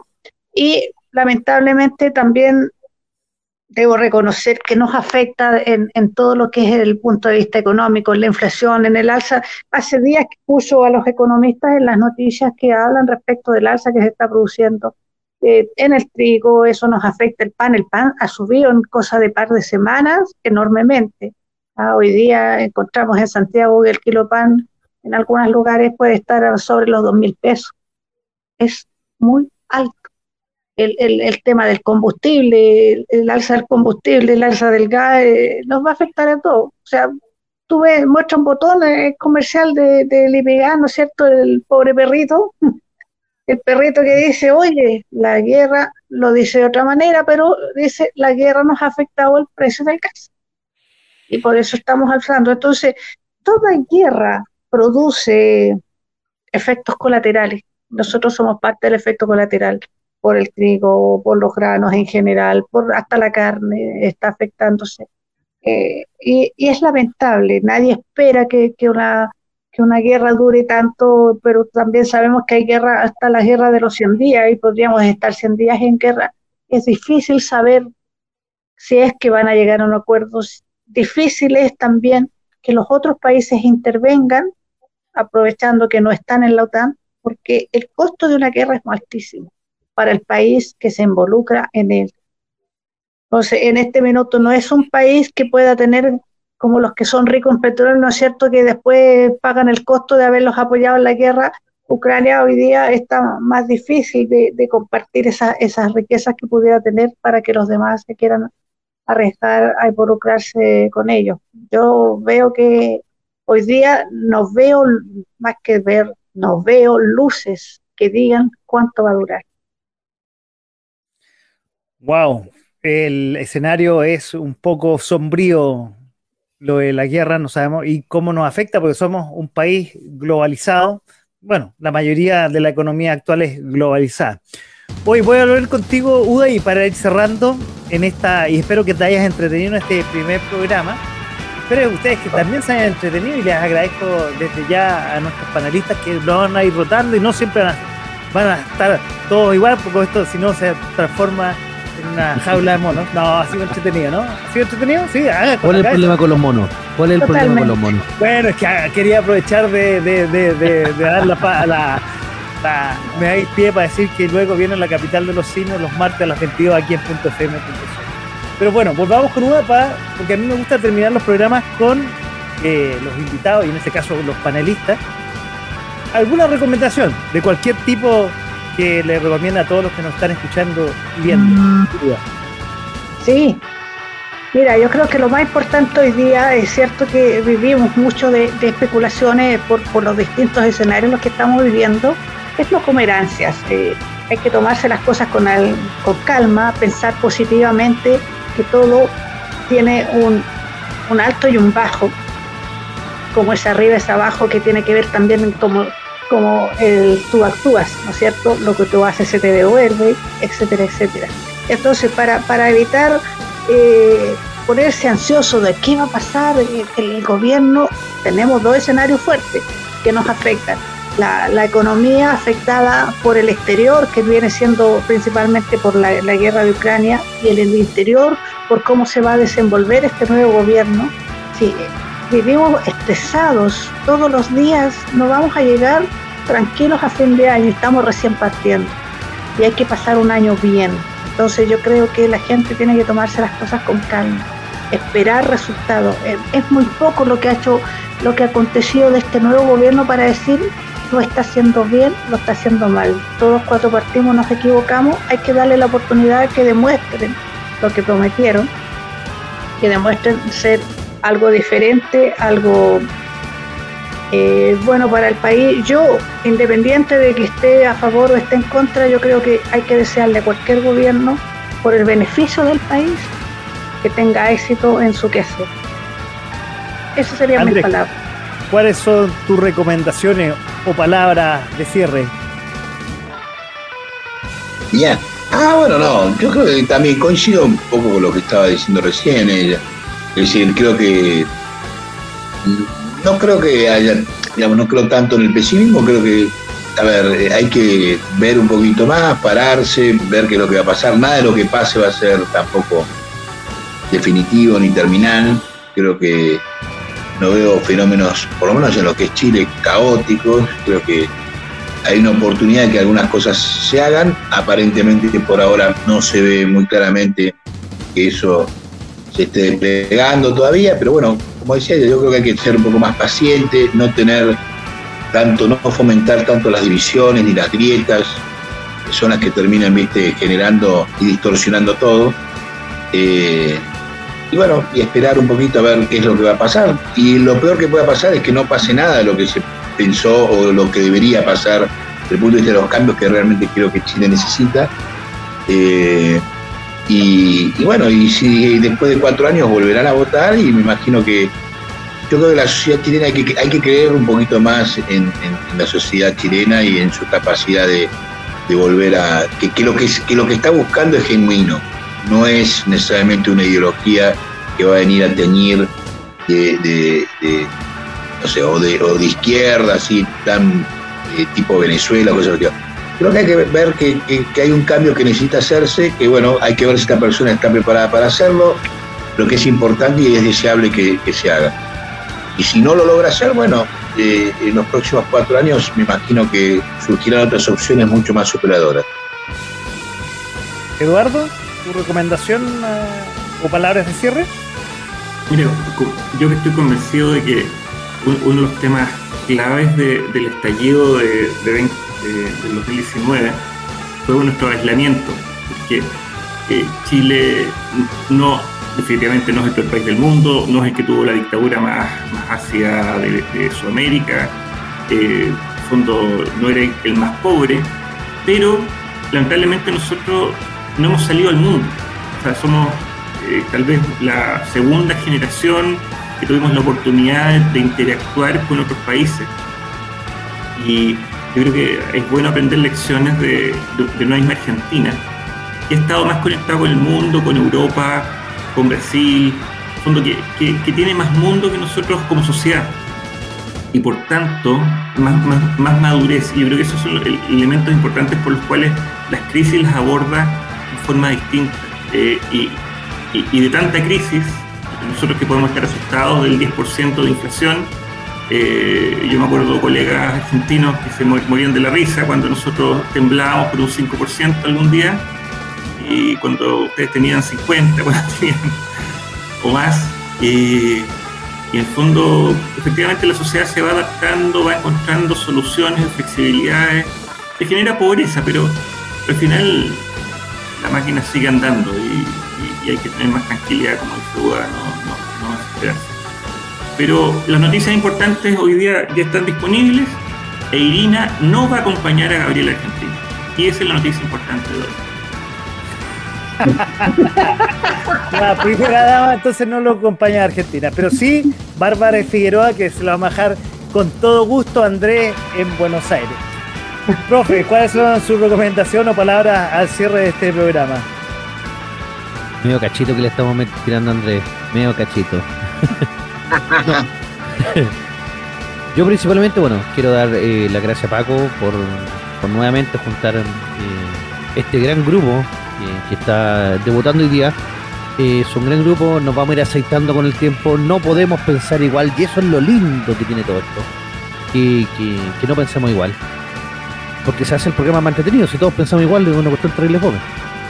Lo otro, los dejo invitados para que eh, nos sigan en Capital de los Simios, que vuelve este día martes acá .fm.cl y usted lo podrá encontrar también en Spotify y en YouTube. Vamos a sacar los mejores extractos, así que vamos a tener programa para rato. Vamos a ir a hablar de muchos, muchas cosas.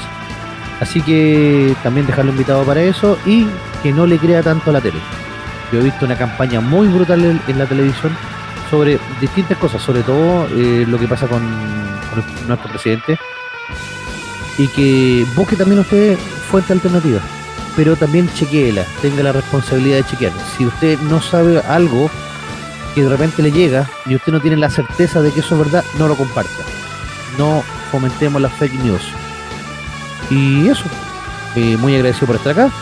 estamos ya pasaditos de, de las 12, así que eso, chao. Así se ha pasado el programa, exactamente. Súper rápido. 0 horas con 5 minutos, la temperatura 18 grados en la capital. Eh, como ve duda, esto se pasa volando. Los programas uno dice, oye, ¿cómo pueden pasar dos horas? Sí, conversando gratamente con los amigos. Bueno, acá en Ucrania, ¿Cómo? ¿Cómo? acá en Ucrania hay menos 2. Ah, ya. Sí, hay Sí, menos dos que en se Ucrania- murieron. sí, hay, hay menos 2, claro. Eso el Oye, quiero- está pintando la oreja, veo. Claro, me está, me, me está haciendo cariño. Oye, este es un grupo desordenado, ¿ah? pero le quiero a- agradecer a, a cada uno de ustedes, Uda, Eduardo, Andrés, profe, por este primer programa. Como bien tú dices, nos vamos a ir aceitando, nos vamos a ir conociendo más. Bueno, como yo les dije, durante el año va a estar eh, cada mes eh, uno o dos de ellos y con algún invitado vamos a estar en esta nueva temporada de A Poco Sin Mascarilla. Como decías, ya, ya ha pasado la medianoche y obviamente tenemos una canción, pero vamos a, ir a acostarse, hay un nuevo día, un nuevo que hacer y vamos a tocar, pero lo vamos a dejar después de la pausa y vamos a tocar porque el día ya de ayer era el cumpleaños de Angus Young, que es el, eh, eh, el vocalista y principal guitarrista y fundador de ACDC. Lo vamos a dejar para después de la pausa. Quiero agradecerles muchachos por este primer programa, darles la bienvenida a esta temporada 2022 de, de A Poco Sin Mascarilla. Y eso, pues nos reencontraremos distintos jueves donde tocaremos distintas temáticas. Profe, Sí, ¿me permite un chiste cruel al fin, para finalizar el programa? bueno, ya, ya, eso va para la capital de los simios que tiene humor sarcástico, política, pero bueno, ya, dele. ¿En qué se parece un iPhone en la noche a Foo Fighters? Uh, Dejo la palabra a ustedes, no lo sé. Es que los dos no tienen batería. Oh. No tenemos música de Fighters a la vuelta la comercial, sí vamos a tener música ACDC con Thunderstruck. Muchachos, muchas gracias por el eh, programa hoy. Si quieren nos quedamos un poquito después de que nos desconectemos del aire. Muchas gracias a ustedes y como siempre agradezco a los que estuvieron al otro lado del micrófono y al otro lado de la pantalla disfrutando de este programa que va todos los jueves a las 22 horas a partir de hoy día que se llama De a poco sin mascarilla aquí en .fm.cl. Chao, chao. Buenas, aquí, ahí no se ve la mano. Chao, chao. Buenas noches. Chao. Esto fue en Punto FM y sus redes sociales.